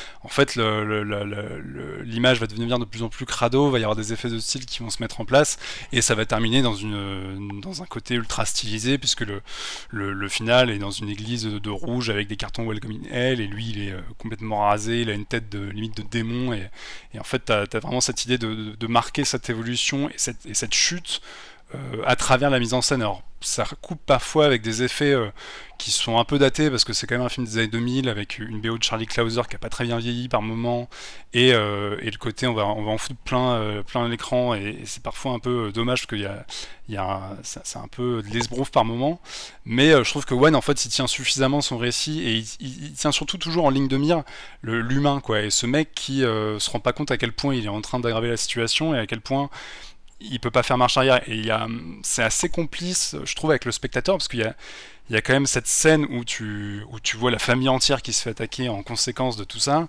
et où tu vois le personnage qui est au sol et où tu te dis bon bah il, a, il, il, il n'est il est que le responsable de ça. C'est lui qui a finalement provoqué l'assassinat de toute sa famille à ce moment-là et, euh, et, tu vois le personnage qui est censé être mort, et quelque part, en fait, au fond de toi, t'as quand même envie que le mec se relève et aille leur péter la gueule, mais tu sais très bien que s'il fait ça, ça va encore plus aggraver la situation, et que lui, euh, bon, déjà, il, est censé être mort, mais il y a cette idée qu'on va pousser le truc encore plus loin, et, euh, je trouve que c'est assez malin, parce que je me souviens d'avoir vu avec des gens qui, à ce moment-là du film, étaient là, mais c'est horrible, c'est possible, etc., et qui ont vraiment une réaction de de leur, compas moral qui s'indignait de la situation et qui disait mais ce film est absolument monstrueux et, et, qui prenait presque ça comme un, un truc un peu réac où il disait ouais, mais finalement il a raison de le faire. Alors que pas du tout. Il y a vraiment cette idée que le, personnage en fait il devient un monstre et, euh, et comme on part sur le, l'américain typique bien gentil qui, euh, qui, qui, fait son taf dans son coin et qui, qui jamais qui est jamais sorti des clous le voir fait cette façon là je trouve ça assez euh, assez poignant en fait euh, je suis d'accord avec tout ce que tu as dit. Euh, je suis d'accord avec le fait que le, personnage s'auto-détruit et, et, que le film ne présente pas euh, la vengeance comme euh, quelque chose de souhaitable. Cependant, je trouve qu'il y, a une nuance dans le film qui fait que euh, c'est pas pas manichéen, c'est que la police, pour le peu de scènes que la police a dans le film, elle est représentée comme étant une entité euh, qui comprend la situation mais qui ne fait rien pour l'améliorer. Ou en tout cas, qui, ouais. qui n'arrive pas. Enfin, et qui est incompétente soit... quand elle ouais. essaie de faire des choses. Voilà, tout à fait. Euh... Thomas, t'es pas d'accord? Ah, moi, j'aime pas le film, non, moi, mais. Vas-y, dis-nous, dis-nous. dis je, je l'avais vu. Euh très peu de temps après sa sortie et j'avais j'avais pas du tout aimé euh, je me suis dit que j'allais lui redonner une chance là je l'ai revu aujourd'hui et puis comme je vous le disais ça n'a fait qu'empirer euh, je, suis tout à fait d'accord avec l'analyse que tu as faite, Jean-Victor. Euh, mais pour moi, le, film, dans ce qu'il va déployer comme discours, c'est-à-dire que la violence entraîne la violence, et puis même cette question qu'il qu pose finalement par rapport à la violence, qui est et si ça arrivait à vos proches, qu'est-ce que vous feriez? Pour moi, on est, on est vraiment au degré zéro de la réflexion sur euh, la nécessité de la violence. C'est-à-dire que et sur la violence et sa spirale, enfin c'est vraiment le degré zéro de réflexion sur la violence en, tant que telle. Et euh, j'y trouve pas d'intérêt thématique, c'est-à-dire que j'y vois pas de complexité ou très très peu. Euh, et puis euh, dans son traitement, je trouve ça d'une vulgarité assommante, que ce soit la musique mais il y, y, a des moments mais caricaturaux dans avec l'utilisation de la musique, quand les personnages sont sous la douche en train de, de, de se laver de leur sang, on nous met une musique sentimentale. Il y a vraiment une utilisation mais outrancière et outrancieusement caricaturale de la musique qui m'exaspère, qui m'avait fait soupirer euh, à l'époque quand je l'avais vu et qui m'a fait soupirer encore plus fort euh, cet après-midi. Ouais, ça fait partie des trucs qui ont assez vieilli. Ouais, c'est horrible. Et après, je, suis tout, à fait d'accord aussi avec toi sur le fait que l'évolution du personnage euh, a une répercussion sur euh, l'évolution de la mise en scène, mais je trouve que les effets sont bah, du plus mauvais effet. On, est dans des effets de shaky cam ralentis, euh, qui font cheap, qui font vulgaire. Pour moi, ça fait mauvaise télévision du début des années 2000. Et je vois bien la, volonté peut-être de James Wan de coller à cet esthétisme-là de la série B, du, du Vigilant Movie euh, de, des années 80 ou des années 90 éventuellement. Mais je trouve... Alors, il s'est filmé, c'est, pas, pas quelqu'un qui, fait... Enfin, qui, a des qui a une réalisation à proprement parler LED, mais il y a tous les effets qui sont, qui sont calqués dessus, enfin qui sont, qui sont contreplaqués sur, le, sur la réalisation qui me déplaisent vraiment. Donc, après, moi, ce que je retiens du film, c'est Kevin Bacon dans un grand rôle, enfin dans un rôle intéressant. Je dirais pas que c'est un grand rôle, mais c'est un rôle intéressant pour lui. C'est intéressant de voir ce qu'il qu accepte de faire. Mais ouais, comme je disais, moi, par rapport à. Puisque le sujet du, podcast ici, c'est ce traitement complexe de la violence et d'une du questionnement d'une forme de nécessité ou légitimité de la violence, pour moi, Death Sentence, c'est le degré zéro de cette réflexion. Sébastien, tu rejoins Thomas? Ouais, plus ou moins. Euh... Je serais peut-être pas autant sévère parce que c'est un film. Pour moi, pour moi, en fait, on est vraiment dans le dans le vigilante euh, très standard, très basique, qui va pas exprimer grand chose d'intéressant autre que le fait que la vengeance euh, va transformer le personnage. Euh, là, du coup, en plus, c'est vraiment exprimé de manière hyper, euh, hyper directe où à la fin, il s'est transformé, il, re il, ressemble au mec qui veut tuer. En fait, il est devenu une espèce de copie des types qui veut tuer. Euh, D'ailleurs, par le biais d'une scène de rasage de crâne, habillage, veste en cuir et tout, qui est vraiment hyper ringarde. Mais, ouais, mais c'est ouais, mais c'est Taxi Driver quoi. Ouais, ouais, ouais, non, mais bien sûr, on est, on est, on, non, mais on est dans ces, on est dans ces codes-là, sauf que là, voilà, enfin, tout est, tout est appuyé dans ce sens-là, mais au final, enfin, je vois ça, je vois pas grand-chose de plus que euh, ce qui a déjà été montré dans plein d'autres euh, vigilantes euh, avant ça. Bon, par contre, après, ce qu'il faut noter, c'est que la même année, c'est marrant parce que la même année, il y avait eu un film de Neil Jordan qui s'appelait The Brave One avec Jodie Foster qui sortait, qui était aussi un vigilante. Et alors, pour le coup, si vous regardez les deux, tout d'un coup, le James Wan a l'air super bien. Parce qu'alors le Neil Jordan, putain, j'en ai, je l'ai vu une fois au ciné à sa sortie et j'en ai encore un souvenir hyper douloureux aujourd'hui. Alors pour le coup, Thomas, si t'as envie de te faire du mal avec, c'est pour ça que t'es, putain, si t'as envie de te faire du que moi. Ouais, non, mais si t'as envie de te faire du mal avec de la musique de daube, avec des séquences où euh, t'as des flashbacks sur elle et son et son amoureux qui lui joue du flamenco et tout, c'est un festival.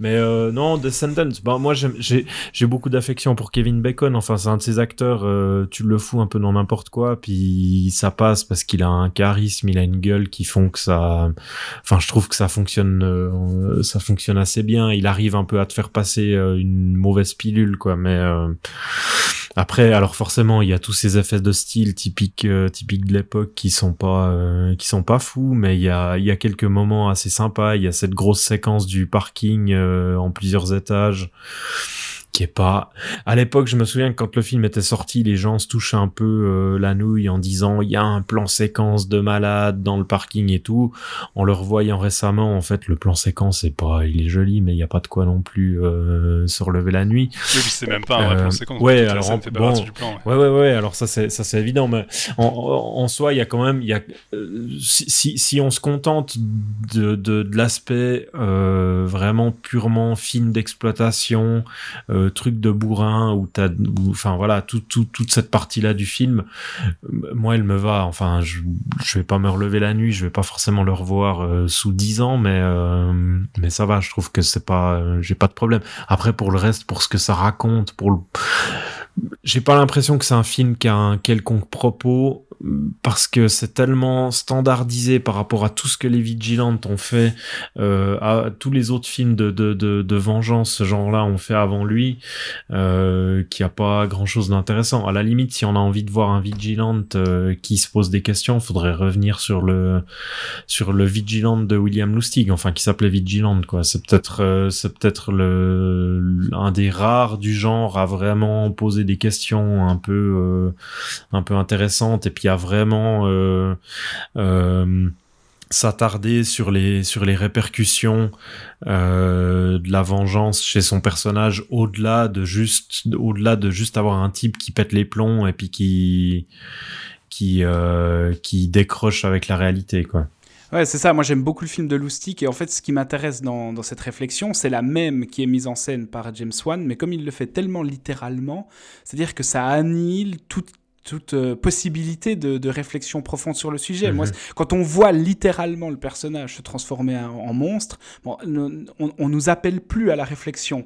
Alors que si on te présente un personnage qui passe par le même processus de vengeance, mais qui garde une forme d'humanité, en tout cas en apparence, c'est là que ça devient intéressant. Parce que t'es pas con, puis tu, tu, vois les, les, tu vois les actes que commence à commettre le type pour se venger, et toi-même, tu vas te poser la question de sa part d'humanité, qu'est-ce qu'il en reste, est-ce qu'il a basculé, est-ce qu'on peut parler de violence encore légitime, encore nécessaire, alors que le, James Wan est tellement littéral dans la transformation et la déshumanisation du personnage incarné par Kevin Bacon que toi, tu es là, bah, t'as plus rien à faire. il y, y a quand même, le film a quand même plusieurs étapes parce que tu le vois quand même, il y a notamment la scène où il est à son bureau et où tu as un type qui vient le menacer, etc tu vois qu'il y a quand même un moment où il se dit après avoir tué le premier mec, il a atteint, euh, un, il a atteint un stade, il a atteint un palier évidemment, mais il pense en avoir fini et il, est quand même pas, il a pas l'air à l'aise. Tu vois que le mec se referme sur lui-même, il doute, il n'arrive plus à parler à sa femme, etc.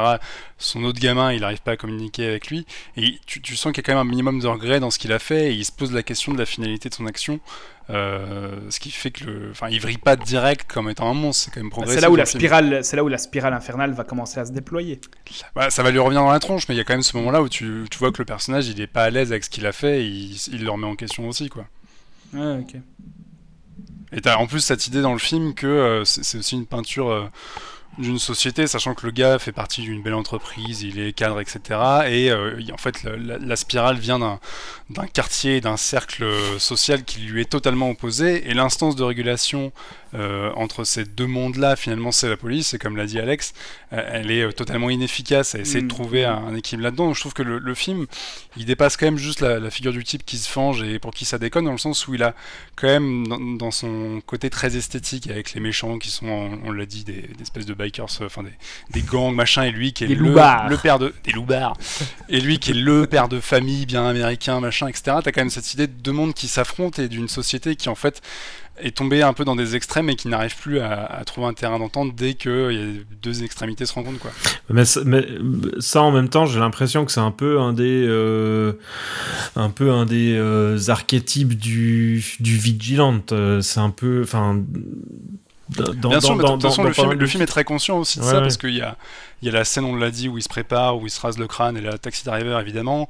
T'as le passage où il est chez John Goodman, et là, c'est une pure scène de film de genre, où c'est évidemment le, le mafieux euh, qui envoie chier tout le monde et qui vend des armes, et qui lui vend euh, le Magnum 357 de l'inspecteur Harry. Et t'as, le film, évidemment, cite un peu euh, tous les, les, piliers qui sont passés avant lui, mais je pense que le, la volonté à ce moment-là, en 2007, pour James Wan, c'est peut-être de le réactualiser, de remettre ce genre-là un peu au goût du jour euh, dans l'Amérique euh, des années 2000, quoi. Donc effectivement, il passe par tous les poncifs du genre, mais je pense qu'il y a cette idée de, de, de, de les actualiser en, en, quelque sorte. Mais du coup... Alors, euh, je, je, tiens juste, euh, je, je m'assure, j'en faux contre ce que tu dis, euh, Jean-Victor. J'ai pas dans, la, dans l'inspecteur Harry, dans l'inspecteur Harry, c'est pas un Magnum 357, c'est un Smith Wesson modèle 29, chambré en 44 Magnum. on, on, est dans un podcast sérieux. Ah non, excusez-moi, mais bref, il a le gros revolver de... de l'inspecteur Harry. je savais que tu me reprendrais là-dessus, je comptais sur toi, pas de C'était un test. Le mec est sur IMFDB en même temps, et pas de soucis. IMFDB, c'est moi. non, c'est- Basile en fait.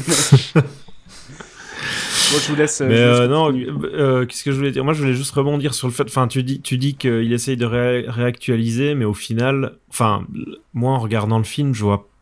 Bah, Par rapport au premier Death Wish avec Bronson, j'ai pas l'impression euh, que ça actualise grand chose au final. On prend, euh, c'est un peu un espèce de, c'est un peu un espèce de copier-coller de ce qu'il y a eu euh, sur les 30, 30 années avant lui. Euh, et puis on le met juste dans un contexte contemporain en 2007, quoi.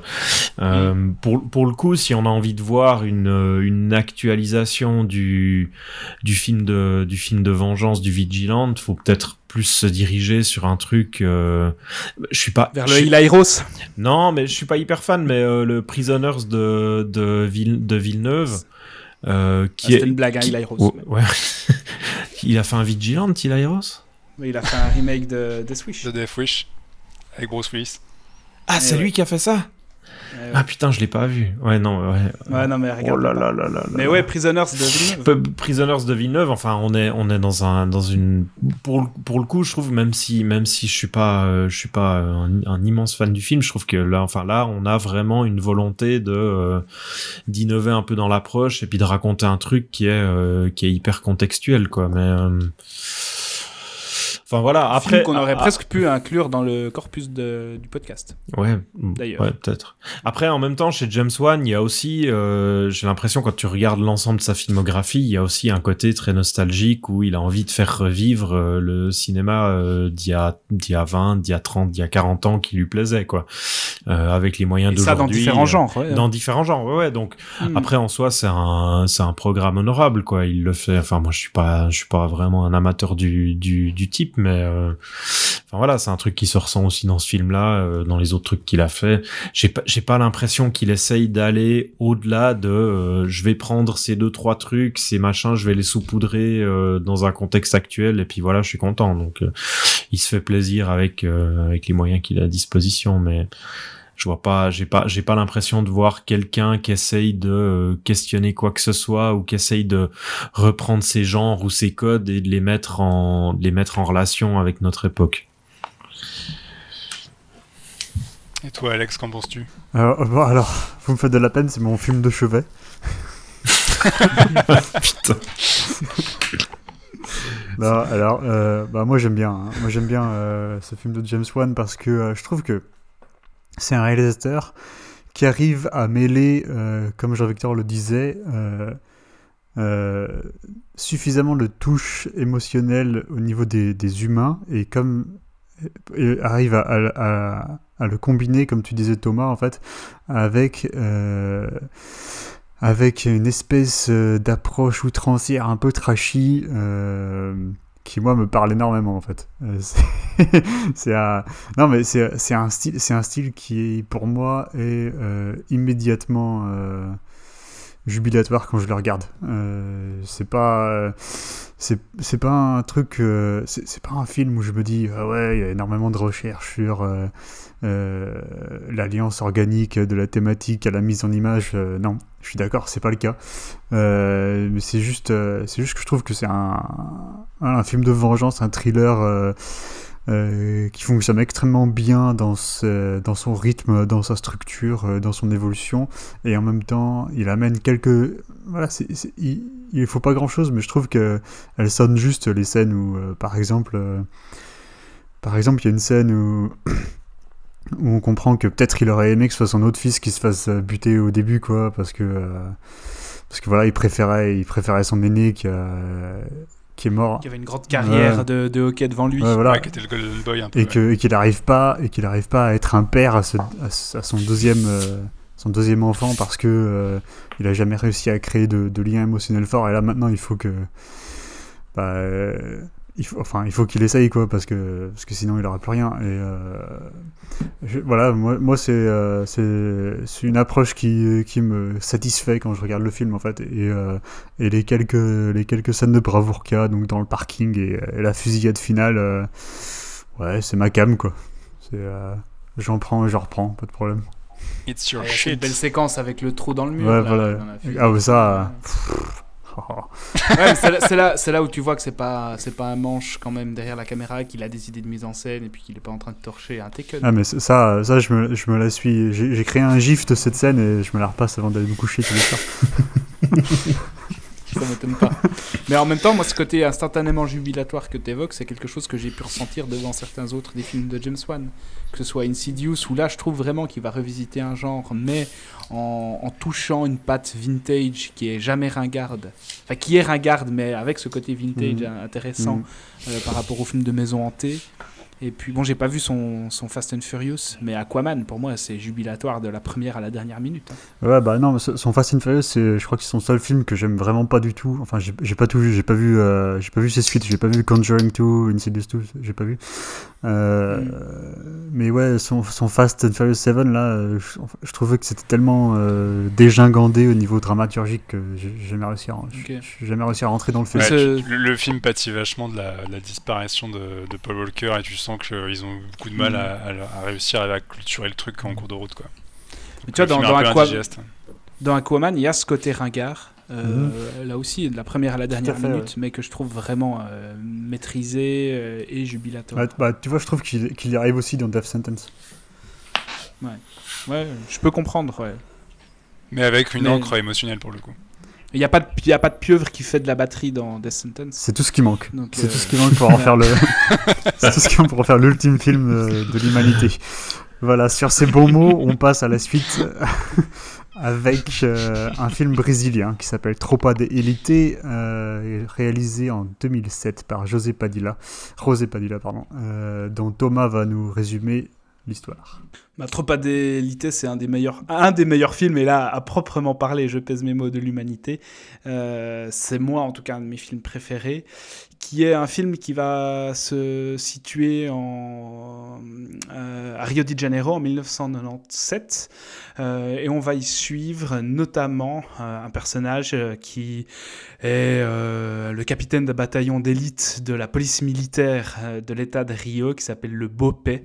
Ce personnage s'appelle Roberto Nascimento il est joué par Wagner Moura, que vous connaissez peut-être beaucoup pour son interprétation de Pablo Escobar dans la série Netflix Narcos, qui est d'ailleurs elle-même scénarisée, produite et en grande partie euh, réalisée par euh, José Padilla en personne. Donc c'était un peu le- leur, leur collaboration après les deux Tropa Elite, ce, ce Narcos sur Netflix.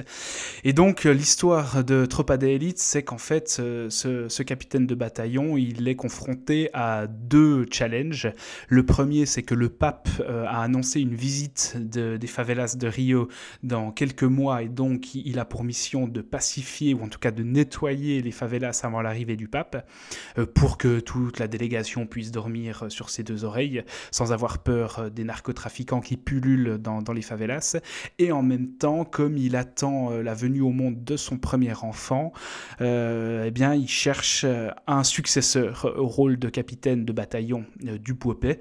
Et donc, il va essayer de, recruter quelqu'un qui serait digne de lui succéder, puisque Nascimento est un peu l'archétype du, flic ultra zélé, ultra honnête dans, sa fonction. Il faut savoir que dans, le contexte du film, en fait, euh, il y a un gros problème qui, qui pourrit les, les, favelas de Rio, c'est la corruption policière, c'est-à-dire que euh, les flics, les, flics standards, hein, pas le BOPE, justement parce que la police militaire du BOPE elle est irréprochable moralement et déontologiquement, euh, mais les, flics de bas étage, les flics lambda, eux, ont pour habitude eh bien, de s'adonner à des malversations, de collaborer avec, avec la pègre des favelas, à faire des arrangements pour euh, bah, arrondir leur fin de mois, etc. Et donc voilà, on va avoir euh, parallèlement un peu ces, ces deux enjeux. Et il faut savoir aussi que tout le film est narré en fait par la voix-over de Nascimento.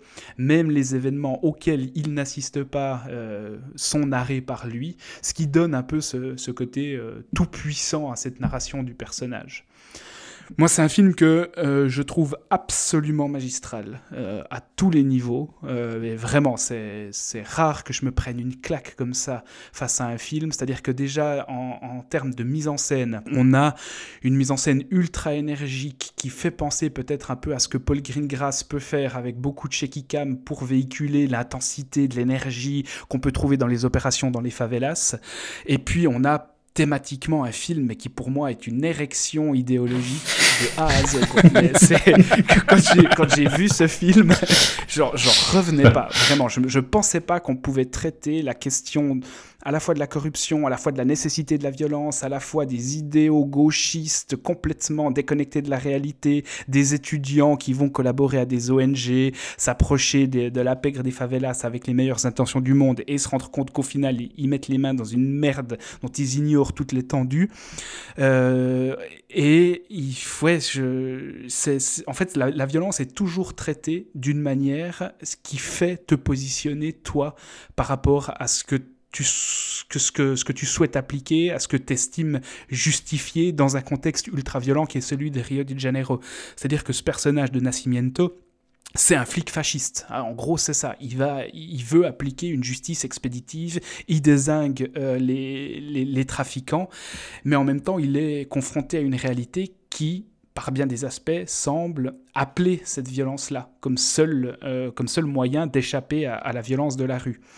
Et euh, le, film est déjà extrêmement fin et extrêmement intelligent dans son traitement de cette violence-là, parce qu'en plus, on va avoir ces deux personnages, parce que les, les deux papables pour succéder à Nascimento sont un peu deux archétypes. Euh, sont un peu deux archétypes de leur côté, c'est-à-dire qu'on a le personnage de Neto qui est une brute de guerre, qui lui est un peu une force physique brutale qui fait qui rappelle beaucoup celle de Nascimento, et de l'autre côté on a le personnage d'André Mathias qui lui est beaucoup plus réfléchi, beaucoup plus scrupuleux, euh, ne serait-ce que par le fait qu'en parallèlement à sa formation pour le BOP, il poursuit des études de droit à l'université. Et le personnage de Mathias, lui, est ce personnage qui va avoir le cul un peu entre deux chaises, entre le monde estudiantin, euh, euh, bobo gauchiste qui lit du Foucault, qui étudie du Foucault, et puis qui, euh, de l'intérieur de leur grande villa, vont commencer à déblatérer des théories sur euh, l'ignominable violence fasciste policière et eh bien, son appellation à, s'engager pour le BOP. Et là où le film est déjà extrêmement complexe, il va gagner énormément en complexité avec sa suite, euh, qui est réalisée aussi par José Padilla, qui raconte la suite carrément directe de ce Tropa de Elite. La suite s'appelle Tropa de Elite, l'ennemi intérieur, et qui va montrer que les choses sont encore plus complexes que ça à l'échelle politique, c'est-à-dire que de la corruption de la rue, on va passer à la corruption politique. Et là, ben, Padilla répond en quelque sorte à ceux qui avaient taxé le premier film de fascisme, de sympathie euh, fascisante. Euh, il leur répond en leur, en leur montrant, en leur prouvant qu'il est bien plus fin, bien plus complexe que ça. Mais pour la petite anecdote, moi c'est le seul film de toute ma vie que j'ai relancé immédiatement après l'avoir terminé pour la première fois. C'est-à-dire que le film s'est terminé, je me suis dit bordel de merde, qu'est-ce que, à quoi est-ce que j'ai appuyé sur repeat direct. Et j'ai appuyé sur repeat direct. Et là, je l'ai revu, je l'ai revu pour ce podcast. Et puis, mais c'est vraiment, euh, c'est du, du, lait, c'est du petit lait de, la, de, de, de, A à Z, de la première phrase de Nascimento, avec cette voix over surpuissante, euh, jusqu'à la dernière seconde. C'est vraiment une pure merveille pour moi de complexité et de réalisation. Voilà. Seb. C'était trop pas David. Seb, qu'est-ce que Il faut que je passe derrière ça. Allez. Euh, non, j'ai la peine. Je je saurais même pas quoi dire de plus. En fait, euh, Thomas a tout dit. Moi, c'est un film que j'adore aussi. Je l'ai déjà vu. Euh, j'ai déjà vu quelques fois. Enfin, d'une part, je suis complètement bluffé quand euh, quand on découvre que c'est le premier long métrage de fiction de Padilla. Je veux dire, avant ça, il avait tourné un documentaire. Donc, le type, il arrive, il, il démontre une une maîtrise du langage, une maîtrise de la réalisation, de l'image, de de de, de, de la narration. De la narration enfin le, récit est mené avec une, c'est hyper complexe et en même temps c'est hyper fluide. On n'est jamais perdu parce qu'il arrive à, il arrive à, donner suffisamment de corps à chacun de ses personnages pour qu'on sache à qui on a affaire, à quel moment, euh, à quel moment de l'histoire on se trouve Euh, enfin voilà, il y a un, y a y a un traitement, euh, un traitement du récit où il, où il va, euh, il va il fait, il fait, il fait basculer les choses où on commence avec des, avec des personnages assez, euh, assez, euh, comment tu dis, assez simples, assez uniformes, qui vont, qui vont gentiment développer un peu toute leur complexité toujours en les en les inscrivant dans, dans l'action en les inscrivant dans le mouvement du film où euh, où euh, enfin t'as cette scène qui est hyper forte avec euh, avec Nascimento là où euh, où ils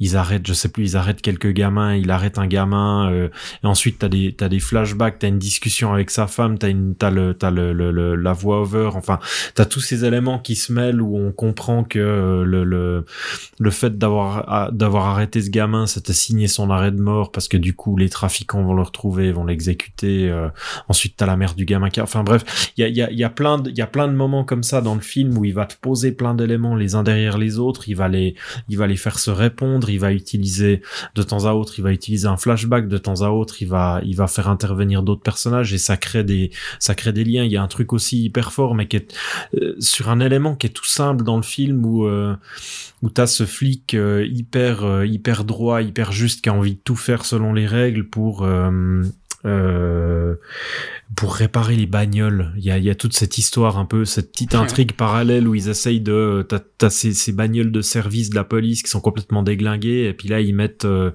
ils mettent euh, en charge du service euh, un, un petit, ouais, voilà, ouais, le, le, mec qui a vraiment envie de faire le boulot de la manière la plus règle possible, qui du coup va découvrir que la hiérarchie en dessus de lui fait absolument n'importe quoi, que tout le monde est corrompu, qu'il y a absolument personne qui fait le job et du coup il va utiliser les outils internes de la police, les règlements, les machins, enfin tout ce qu'il a à disposition et les pratiques des types pour les griller eux-mêmes à leur propre jeu.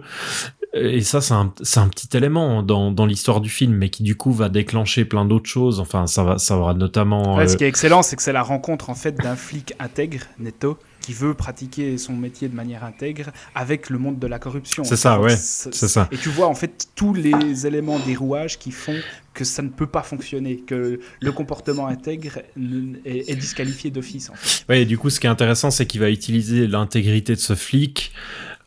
Euh, qui lui va utiliser les mécanismes de la corruption pour les mhm. pour les retourner contre les flics corrompus en fait et c'est ce qui va enfin après coup ça va lui permettre de rejoindre le, le Bopel là le, la troupe d'élite euh, mais du coup il y a y a, y a toute cette partie là où il te construit un truc euh, ça ça a presque un côté un peu scorsésien où il te met en place plein de petits éléments qui se répondent les uns aux autres. Il y a une dynamique folle dans dans dans tout dans toute cette cette séquence. T'as des personnages qui sont hyper euh, qui sont hyper bien euh, définis. T'as ces deux ces deux mécanos qui ont pas ont pas énormément d'importance dans le récit, mais qui en quelques en quelques lignes de dialogue, en deux trois trucs sont sont sont euh, dessinés de manière hyper euh, précise. Que tu retrouves d'ailleurs dans un enterrement plus tard. Je me demande si c'est pas dans le deuxième film et que tu reconnais instantanément. Alors que tu les as vus 30 secondes dans le premier film quand tu les recroises dans un enterrement d'un des personnages principaux dans le deuxième, bah, t'es là, ah bah oui, en fait c'est eux. Donc les personnages, il leur faut pas plus de 30 secondes pour exister. Ça c'est vraiment une des, une des, une des très grandes forces euh, du film, je trouve. C'est cette, euh, cette manière qu'il a de, de poser plein de, de poser une quantité de, de séquences, une quantité de situations, de les faire exister et ensuite de les réutiliser, de leur donner, de leur donner du poids pour que ça nourrisse tout le récit et chacune de ces petites séquences va ensuite euh, permettre euh, à son propos d'exister, à l'histoire de prendre vraiment de la consistance, quoi. Puis c'est, euh, enfin, puis la, la, la, manière dont il déploie ça, le jeu de le, le, le, boulot de montage de Real, moi ça me ça me cloue au sol aussi, quoi. Je suis, il faut que je revoie le deuxième. Ça fait un bail que j'ai pas revu le deuxième, mais là le le premier, c'est vraiment un des un des très très très grands films de de, de, de ces 15 dernières années, quoi, sans problème. D'ailleurs, il avait reçu le Lion d'Or à Berlin. Euh, le président du jury était Costa Gavras. Euh, ah ouais. On a connu plus, on a connu plus fasciste que Costa Gavras euh, pour pour décerner un Lion d'Or à, à Tropa d'élite. Hein. Non, et puis c'est complètement. Enfin, je peux, je peux comprendre qu'à l'époque, quand le film est sorti, le fait, euh, le fait de sortir un film, euh, enfin, le fait de sortir un film brésilien qui te met en avant euh, ces troupes d'élite, ces flics qui sont hyper expéditifs, qui vont, qui vont, enfin voilà, avec les pratiques qu'ils ont, forcément le film, le film a eu les, les, les soucis qu'il a eu, d'autant plus en arrivant quelques années après, comment ça s'appelait, après la Cité de Dieu. Euh, qui était aussi un, enfin dans mon souvenir, qui était un bon film, mais qui lui du coup parlait vraiment euh, presque intégralement des euh, des habitants des, des, des favelas et puis de tout ce qui de tout ce qui subissait, d'avoir tout d'un coup un film qui te met en avant des espèces de gros flics hyper violents. mais en même temps, enfin voilà, la richesse du, la richesse de l'histoire et le, le, la manière dont il traite ses personnages, font qu'il évite ce piège, quoi. Jean-Victor, toi et moi, nous en avions parlé dans un, dans un épisode de Clone Web, l'émission, il y a quelques années. Ouais, c'est vrai, on en avait parlé, ouais, c'est difficile de passer après euh, tout ce qui a été dit, parce que je rejoins effectivement euh, toutes les, les différents autour du film. C'est vrai que ce qui est impressionnant, et là on peut faire le parallèle avec euh, The c'est qu'il y, a cette idée dans, Tropa d'élite de vraiment plonger en immersion dans, dans, ces favelas et dans cette corruption, et euh, là où ça pourrait être encore une fois un truc très théorique sur la corruption et l'intégrité face à ça, bah, il y a toutes ces petites intrigues, l'exemple des bagnole est assez parlant euh, notamment, et les différents personnages qui se retrouvent confrontés à ces questions-là, et euh, aussi bien que ce soit donc le mec qui à la fois euh, se retrouve dans le BOP et qui se retrouve en situation sur le terrain, et en parallèle effectivement doit, enfin, et, dans, une classe d'étudiants qui ont une vision effectivement totalement déconnectée du truc, ou le mec qui lui, enfin le héros qui Nascimento qui va être papa et qui se retrouve quand même à, fracasser la gueule à des gosses sur le terrain, etc. Donc le film arrive toujours en fait à, à rendre de façon très, euh, très probante et très euh, pratique euh, toutes, les, toutes les, thématiques qu'il a développées, ce qui le rend effectivement super efficace. Et, sur la, pure question du cinéma, il y a un truc qui, est très fort dans le film, c'est qu'il y a une voix off qui est, qui est omniprésente mais elle est omnisciente. omnisciente, mais elle amène toujours de la nuance aux scènes. C'est-à-dire que des fois, tu vois des trucs absolument absolument horrible et où tu pourrais tout de suite t'en offenser, etc. Et la voix off, soit parce qu'elle les appuie, soit parce qu'elle leur donne de la distance, en fait, elle va apporter de la, distance à tout ça et elle va te montrer la complexité du problème. c'est ça. Et en fait, elle, n'a de cesse d'enrichir de le propos et de, ne jamais être juste là pour, euh, pour expliciter ce que tu as à l'écran. Donc en fait, c'est un vrai outil, enfin, elle est vraiment pensée comme un outil narratif.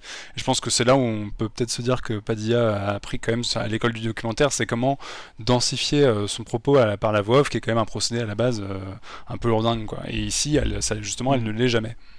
Mais moi, cette voix off, il y a des gens qui écoutent euh, de la pensée positive ou des chansons, des, bruits d'oiseaux pour s'endormir.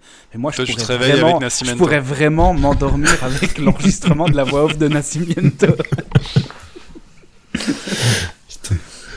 Non, puis le, point, le point de départ du film est fort parce que tu as quand même cette idée effectivement qu'on va suivre ce mec euh, qui fait partie du, de la police des polices. Donc déjà tu vois que le, système a un problème parce qu'il a dû créer une deuxième entité de régulation pour réguler le problème euh, de la, enfin le bordel qui est la première. Et, euh, et ce qui est marrant, c'est que tu ce mec-là fonce dans le tas, euh, il n'hésite jamais à appuyer sur la gâchette, il est, il est dans l'idée d'une justice répréhensible, et, enfin, qui, est vraiment littérale. Répressive. Et, en fait, tu, tu, comprends au fur et à mesure du film, malheureusement, l'utilité de ce mec-là. Alors que c'est effectivement le genre de type contre lequel tu as envie de t'insurger sur le papier, quoi. Et c'est une des forces du film, c'est de te faire comprendre, vraiment prendre conscience de l'aspect vertigineux de, la situation, à quel point c'est insolvable. Et comme l'a dit Thomas et, aussi Sébastien, le deuxième ne fait qu'enrichir ce propos-là, euh, ce qui est balèze vu le premier. quoi. Et ce qui est fou, c'est que ce que tu viens de dire, tu peux le faire à l'inverse, c'est-à-dire que pour moi, je, serais plutôt dans la posture inverse de la tienne, c'est-à-dire que sur le papier, je signe, et le film va me forcer à complexifier mon regard. Aussi, ouais c'est ça. Ouais, mais c'est ça qui le rend, euh, qui le rend hyper intéressant, c'est que y a, il, te fait juste rendre compte de la, la, complexité de la situation et comme quoi il n'y a pas une, euh, une bonne position à prendre, que c'est le problème est tellement dense mm. qu'effectivement il faut, il faut avoir ces différents points de vue, il faut voir ces différentes situations, aussi bien euh, du côté des dealers que du côté des, des étudiants qui s'insurgent, que du côté du flic corrompu, etc. Pour comprendre. En fait, c'est un film qui te fait comprendre pourquoi chaque personnage est dans cette situation-là et pourquoi il a fait ces choix-là, même quand ces choix-là sont répréhensibles. Mm. Et donc, tu as une, une espèce de peinture absolue du problème, ce qui dans un film de même pas deux heures est quand même hallucinant quoi. Ouais, c'est ce que The Wire arrive à déployer euh, en, En cinq saisons, Ouais, c'est ça. Et là, tu le, tu le retrouves condensé dans moins de deux heures.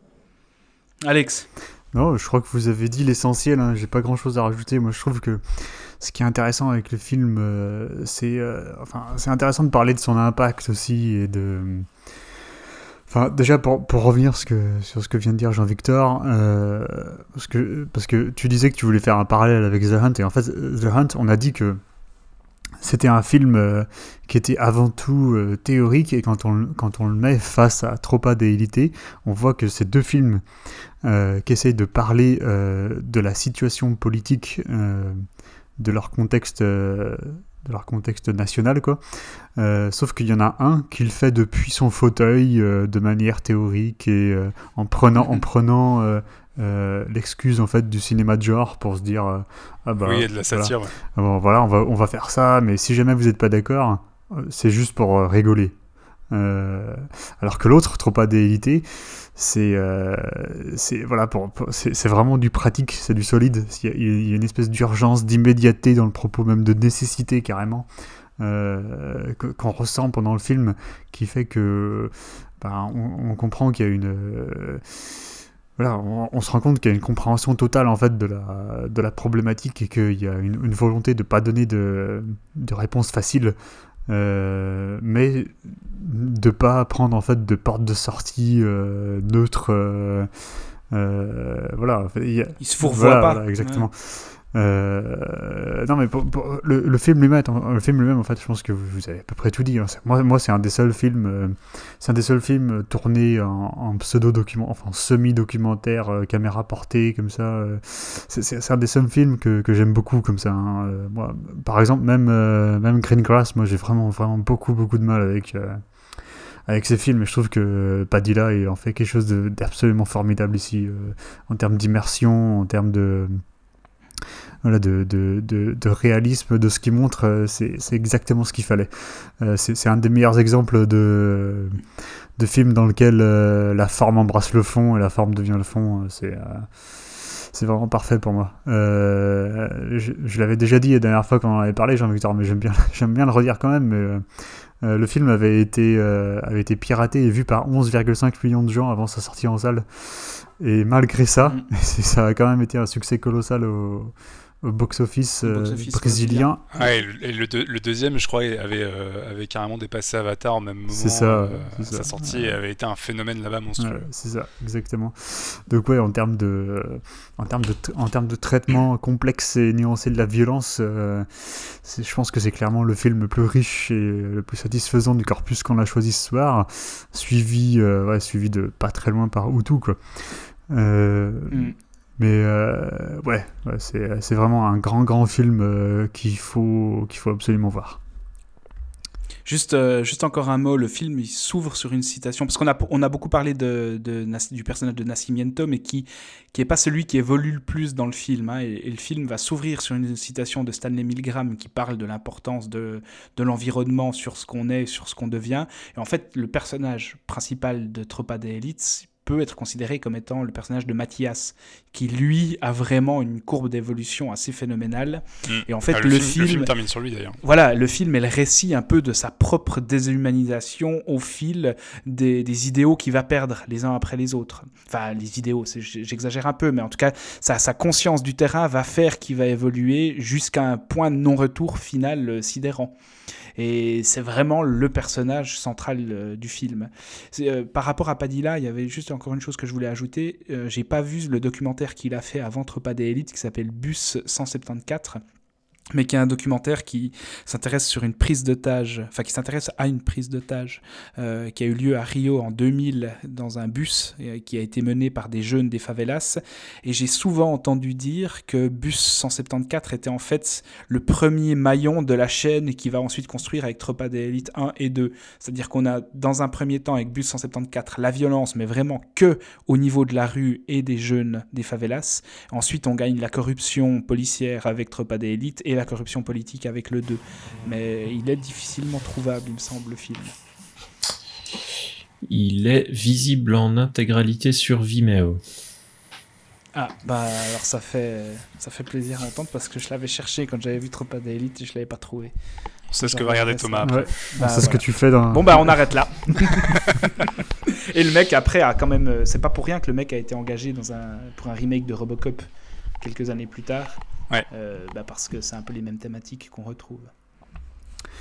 Mais bon, t'as très bien résumé les choses. Alex. Euh, une, dernière, une dernière chose qui, euh, qui, je pense, est intéressante par rapport euh, aux quatre films pour les regrouper euh, du corpus, là, c'est que euh, Utu, euh, Death Sentence et, euh, et Tropa d'élité sont trois films qui traitent en fait euh, de la violence euh, et des euh, et de et d'opposition morale euh, par rapport euh, à, la, à la société de leur pays, mais ils le font tous au sein de leur environnement natif. Euh, Hutu utilise les, euh, les paysages euh, denses et, et variés de la Nouvelle-Zélande. Mhm. Death Sentence passe au, au paysage urbain euh, et James Wan adopte cette, cette, cette approche exploitation trashy euh, pour transformer euh, voilà c'est, transformer l'environnement urbain en espèce de, en, en espèce de jungle quoi métaphorique euh, euh, qui, qui va animaliser ces personnages et là Tropa d'élité bah c'est évident avec les favelas et c'est intéressant parce que The Hunt eh ben il parle C'est le seul qui ah, fait pas il, ça. parle, il parle de la politique et de la violence aux États-Unis et tout se passe en Croatie. Euh, le, film, le film est totalement délocalisé du coup et, euh, et je pense que ça enlève un. C'est dommage, ça enlève un, un, Un voilà, un ancrage. un niveau de, un niveau, un, un niveau de, de richesse quoi, de densité euh, euh, textuelle. Ouais, mais tu euh, vois, ça qui- c'est qui- l'approche, euh, c'est l'approche Lindelof. On ne l'avait pas vu venir. Ouais. Ouais, C'est ça, ap- ouais, après, je ça. me demande si l'idée, c'est pas justement de, de- en tout cas dans The Hunt, de décontextualiser pour éviter de, de ramener le propos à un état en particulier. Tu vois, si tu fais, si tu fais se dérouler le film dans le sud, on va se dire, enfin, ça va automatiquement amener une série de clichés avec, euh, avec les, les, les- la région, euh, ou Ouais, si mais tu ils auraient fais passer pu- dans le nord ou dans une ville ou peu Ils, importe. tu ils vois. Auraient pu, ils auraient pu dire qu'ils savent pas dans quel état ils sont, et puis voilà. Bon, mais il y a quand même, il y a quand même une petite ambiguïté à un moment où on nous dit que euh, la maison Avec les packs d'immatriculation déjà. ça et puis le fait que la maison de la le- la maison de la de la, de la patronne là de Athéna euh, se trouve en fait dans le Vermont, c'est ça, hein, je crois. En plus, c'est dans le Vermont Mhm. qui est l'état euh, qui est l'état de Bernie Sanders euh, au passage et du coup. euh, euh, il y a aussi cette petite ambiguïté, donc au final, on sait même pas. Enfin, il y a, il y a un moment où il joue un peu sur ça, mais c'est vrai que du coup, euh, le fait de le sortir des États-Unis, c'est peut-être un peu. euh, Enfin, c'est- c'est aussi le truc qui va, euh, qui va un peu euh, flinguer euh, ce qu'il essaye de raconter. C'est la démarche de petit malin qui, qui se révèle. Ouais, voilà, ouais, ouais. Voilà une belle conclusion donc à notre. Merci de l'avoir faite à ma place. Ça m'arrange, je ne l'avais pas écrite. Euh, Donc voilà, The Hunt euh, disponible en VOD qu'on a mis en, en relation avec euh, de Jeff Murphy, euh, Death Sentence de James Wan et Tropa de Elite de José Padilla, tous disponibles en DVD Blu-ray évidemment. On va passer aux conseils et recommandations des participants.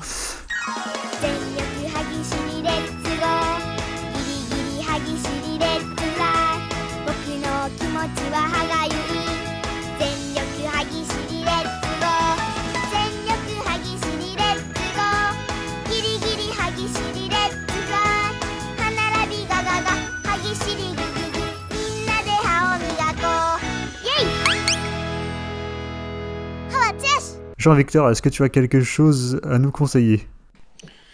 Euh, ouais, j'en avais une avant de commencer cette émission et en en parlant, là, j'en ai même une deuxième, si vous me le permettez. Euh, On, fait ger- on fait germer les idées. Ah voilà, là, c'est c'est beau, c'est formidable. La première, c'est euh, Corpus Christi, La Communion, un film euh, polonais qui est sorti euh, cette année en France, mais qui en réalité euh, circule depuis un peu moment, euh, parce qu'il a même fini euh, nominé, euh, enfin nommé à l'Oscar du meilleur film étranger. C'est sur un, un jeune délinquant qui, en gros, sort d'un centre de détention et par un quiproquo va se retrouver à la place d'un prêtre dans un village un peu paumé et en fait va soulever tout un tas de, non-dits et de malaise dans la ville et en fait va être mis en place toute une série de réflexions sur des questions vraiment centrales de la Bible et notamment la question de la rédemption. Et c'est un film qui explore pour le coup la violence en fait euh, sous-jacente et, non et, étouffée qui règne dans ce village et qui est, enfin, qui est en train de bouffer de l'intérieur en fait tous les membres de cette communauté. Donc ça rejoint un peu la thématique du podcast parce qu'il y a vraiment cette question d'étudier euh, la morale et, l'acceptation d'une violence ici, bon, moins littérale que dans les films qu'on a cités, mais, mais qui est quand même bien présente sur euh, la façon qu'ont les différents habitants de, de, mettre de côté certaines personnes, etc. Et, un, un, film dont on a parlé dans un épisode, enfin on a consacré un épisode d'Expose de euh, à Corpus Christi, si jamais. Voilà, donc euh, je, vous, je, vous, conseille d'aller écouter ce, podcast euh, sur Corpus Christi et de voir Corpus Christi parce que c'est un très bon film. Et la deuxième recours, en fait, j'y ai pensé en parlant de Tropa d'élite, c'est une série qui est très récente, c'est 000, euh, qui est notamment chapeautée par Stefano Solima et qui en fait suit le parcours d'une cargaison de, de, cocaïne à travers le monde et euh, qui part en fait du, du, d'un postulat assez simple. C'est une famille de mafieux euh, en Italie, euh, qui, dont qui est, qui, est, gérée par un grand, un grand père qui est vraiment le parrain par excellence, mais un peu perdu au, fin fond des montagnes. Et en fait, un de ses petits-fils essaie de le détrôner, et ça a un impact sur toute la chaîne. Et on voit notamment toute une partie au Mexique avec une unité de, de, l'armée mexicaine qui va petit à petit prendre le contrôle un peu de la, de la, de la famille mafieuse mexicaine et cette partie-là rejoint un petit peu les principes de corruption et de renversement de, pouvoir qu'il y a dans les tropas d'élite. Et c'est une série qui est vachement bien construite, qui se passe sur quatre continents quasiment, euh, qui a son casting à euh, Dane Diane et André euh, Riceborough. Et dans les réalisateurs, donc, il y a Solima et il y a aussi Ranus Metz qui avait fait un documentaire excellent qui s'appelait Armadillo. Donc voilà, c'est euh, une coprod. Ah c'était hyper bien Armadillo. Ouais, bah Ranus ça fait trois épisodes de, la série. Et il y a un autre réalisateur euh, argentin, dont j'ai oublié le nom aussi, euh, Pablo Trapero.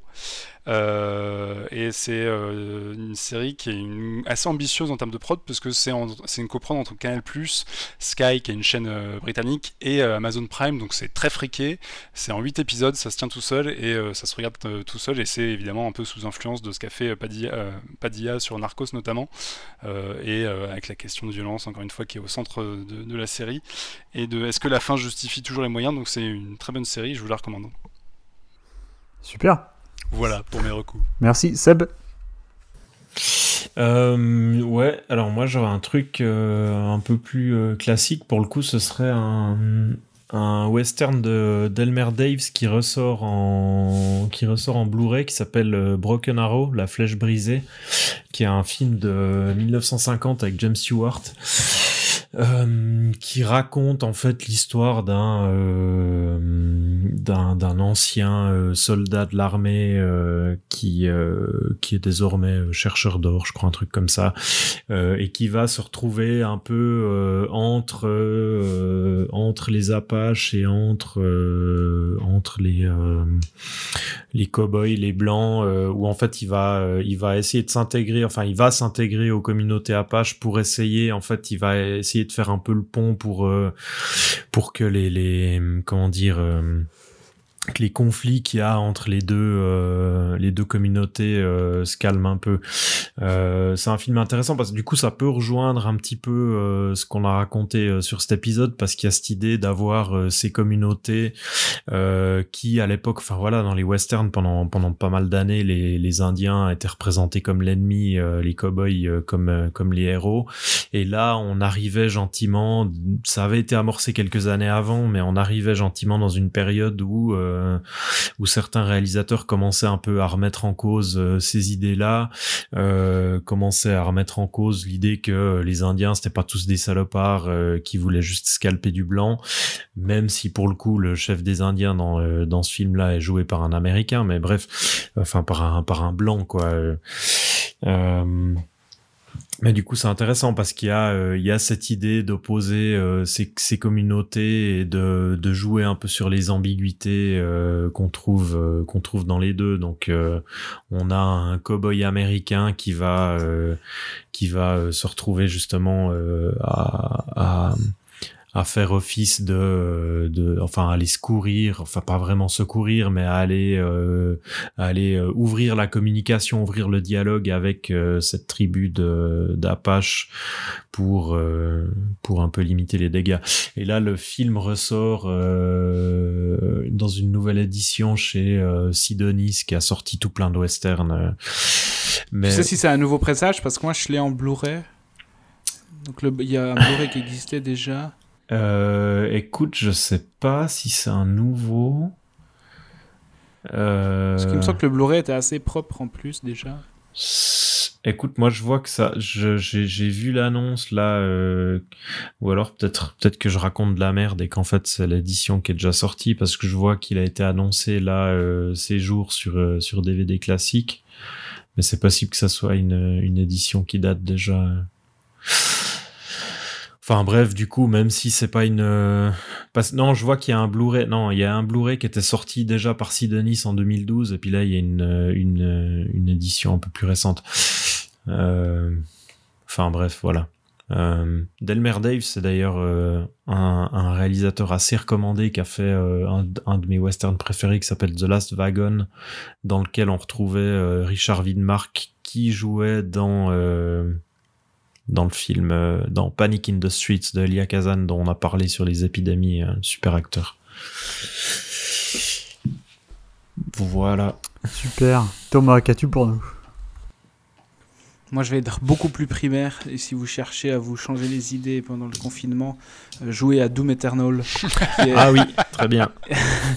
qui est tout simplement, un- puisqu'on a parlé de violence, euh, je pense que le jeu à lui seul justifie toute la violence du monde, puisque j'ai rarement joué à un jeu aussi brutal, aussi nerveux euh, et aussi jouissif de toute ma vie. J'avais déjà eu cette impression avec euh, Doom version 2016, mais qui, à côté de celui-ci, euh, paraît être un vieillard croupissant dans, son fauteuil et ses pantoufles. Tant Doom Eternal repousse les limites de la nervosité du FPS, donc c'est absolument jouissif. Et pour vous calmer les nerfs juste avant de vous endormir et puis avoir des images un peu plus dou- doucereuses en tête, jouez aussi à Animal Crossing New Horizon qui est sorti le même jour que Doom Eternal. Il n'y a pas de hasard, les étoiles étaient alignées, qui est aussi dans son genre, qui est complètement différent. Euh, vraiment ce qu'il nous faut en ce moment. Moi j'ai passé déjà beaucoup trop d'heures sur Animal Crossing depuis sa sortie, mais je trouve le jeu extrêmement bien fait et extrêmement addictif, euh, surtout dans ces périodes de confinement. Pour ceux qui n'arrivent, qui ne peuvent pas sortir de chez eux, vous avez toute une île euh, à visiter euh, dans Animal Crossing. Donc une actualité vidéoludique que je trouve particulièrement réjouissante, surtout que le, le remake de Resident Evil 3 vient de sortir. Je ne l'ai pas encore essayé, mais s'il est à la hauteur de celui du 2, ça promet. Voilà. Donc, toute la violence du monde d'un côté et de l'autre, euh, le calme, la sérénité, euh, les ça. étoiles et, je, suis, je, Nintendo. suis, je suis un homme complexe, Jean-Victor. Oui, je sais, je sais. Voilà qui est fort réjouissant. bon. Et toi, Alex Euh... Tu, tu, tu, tu n'y échapperas pas. Ah. Toi aussi, tu dois avoir préparé un conseil. Ouais, bon, euh, j'avais pas, j'avais pas grand chose, mais je voudrais juste vous dire que si jamais, si jamais vous n'avez jamais vu The Bride with White Hair de Ronnie Yu, sorti en 93, il est sorti chez Spectrum Films en Blu-ray euh, et qu'il reste moins de 100 exemplaires en stock. Donc euh, voilà, J'ai pris le mien il y a deux Ouais, jours. ben pensez, voilà, pensez à commander le vôtre. C'est apparemment euh, un nouveau remaster absolument magnifique. Et en fait, si vous achetez ce Blu-ray, vous aurez non seulement The Bride with White Hair de Ron New, mais aussi sa suite et le remake euh, qui date de 2014. Donc ça fait trois films pour le prix d'un. Et en plus, vous aviez, vous, aurez un interview commentaire audio du réalisateur, du scénariste, euh, du chorégraphe et euh, des interventions de spécialistes du cinéma hongkongais dont Arnaud Lanuc et Julien Sévéon. Euh, voilà, donc Body of Water qui est, qui est un des jalons incontournables du wuxia fantastique des années euh, 90 euh, à Hong Kong. Voilà, un film absolument magnifique qui mêle euh, qui mêle le film d'épéiste, euh, le film de fantasy, euh, euh, quelques, qui- voilà, avec des, euh, des, des, des images qui rappellent le, le- le film d'horreur également, avec une photo magnifique. Enfin, c'est, euh, je ne puis que vous le conseiller. The Bride with White Hair chez Spectrum Films. Voilà. Et tu dis qu'il est dispo en Blu-ray. Ouais, ouais, mais que sur leur site, hein. faut pas aller sur Amazon, il est pas sur Amazon. Ah, c'est que, que sur leur site. Ouais, ils ont moins de 100 exemplaires encore en, en Ouais, réserve. ouais. Je pense qu'il y en aura deux de moins d'ici quelques minutes. Voilà qui conclut notre épisode de... L'épisode numéro 8 de Exposed euh, sur euh, le film d'action politique où l'on s'est demandé si ce genre devait forcément être partisan et euh, comment ces ramifications euh, pouvaient euh, s'organiser à l'écran pour te proposer quelque chose de nuancé et complexe, ce qui n'est pas le cas de The Hunt qui vient de sortir, mais qui, euh, mais qui contient cependant quelques éléments intéressants dont on a discuté. Merci Jean-Victor de nous avoir rejoints. Ah merci à vous, c'est avec plaisir. Vous pouvez lire Jean-Victor sur cloneweb.net et l'écouter régulièrement dans le podcast Happy Hour. Euh, quant à nous, on vous dit euh, à la prochaine pour euh, un nouveau corpus de films euh, en lien autour d'une thématique. D'ici là, à bientôt, restez chez vous, lavez-vous les mains et faites attention. Salut Ciao. Tô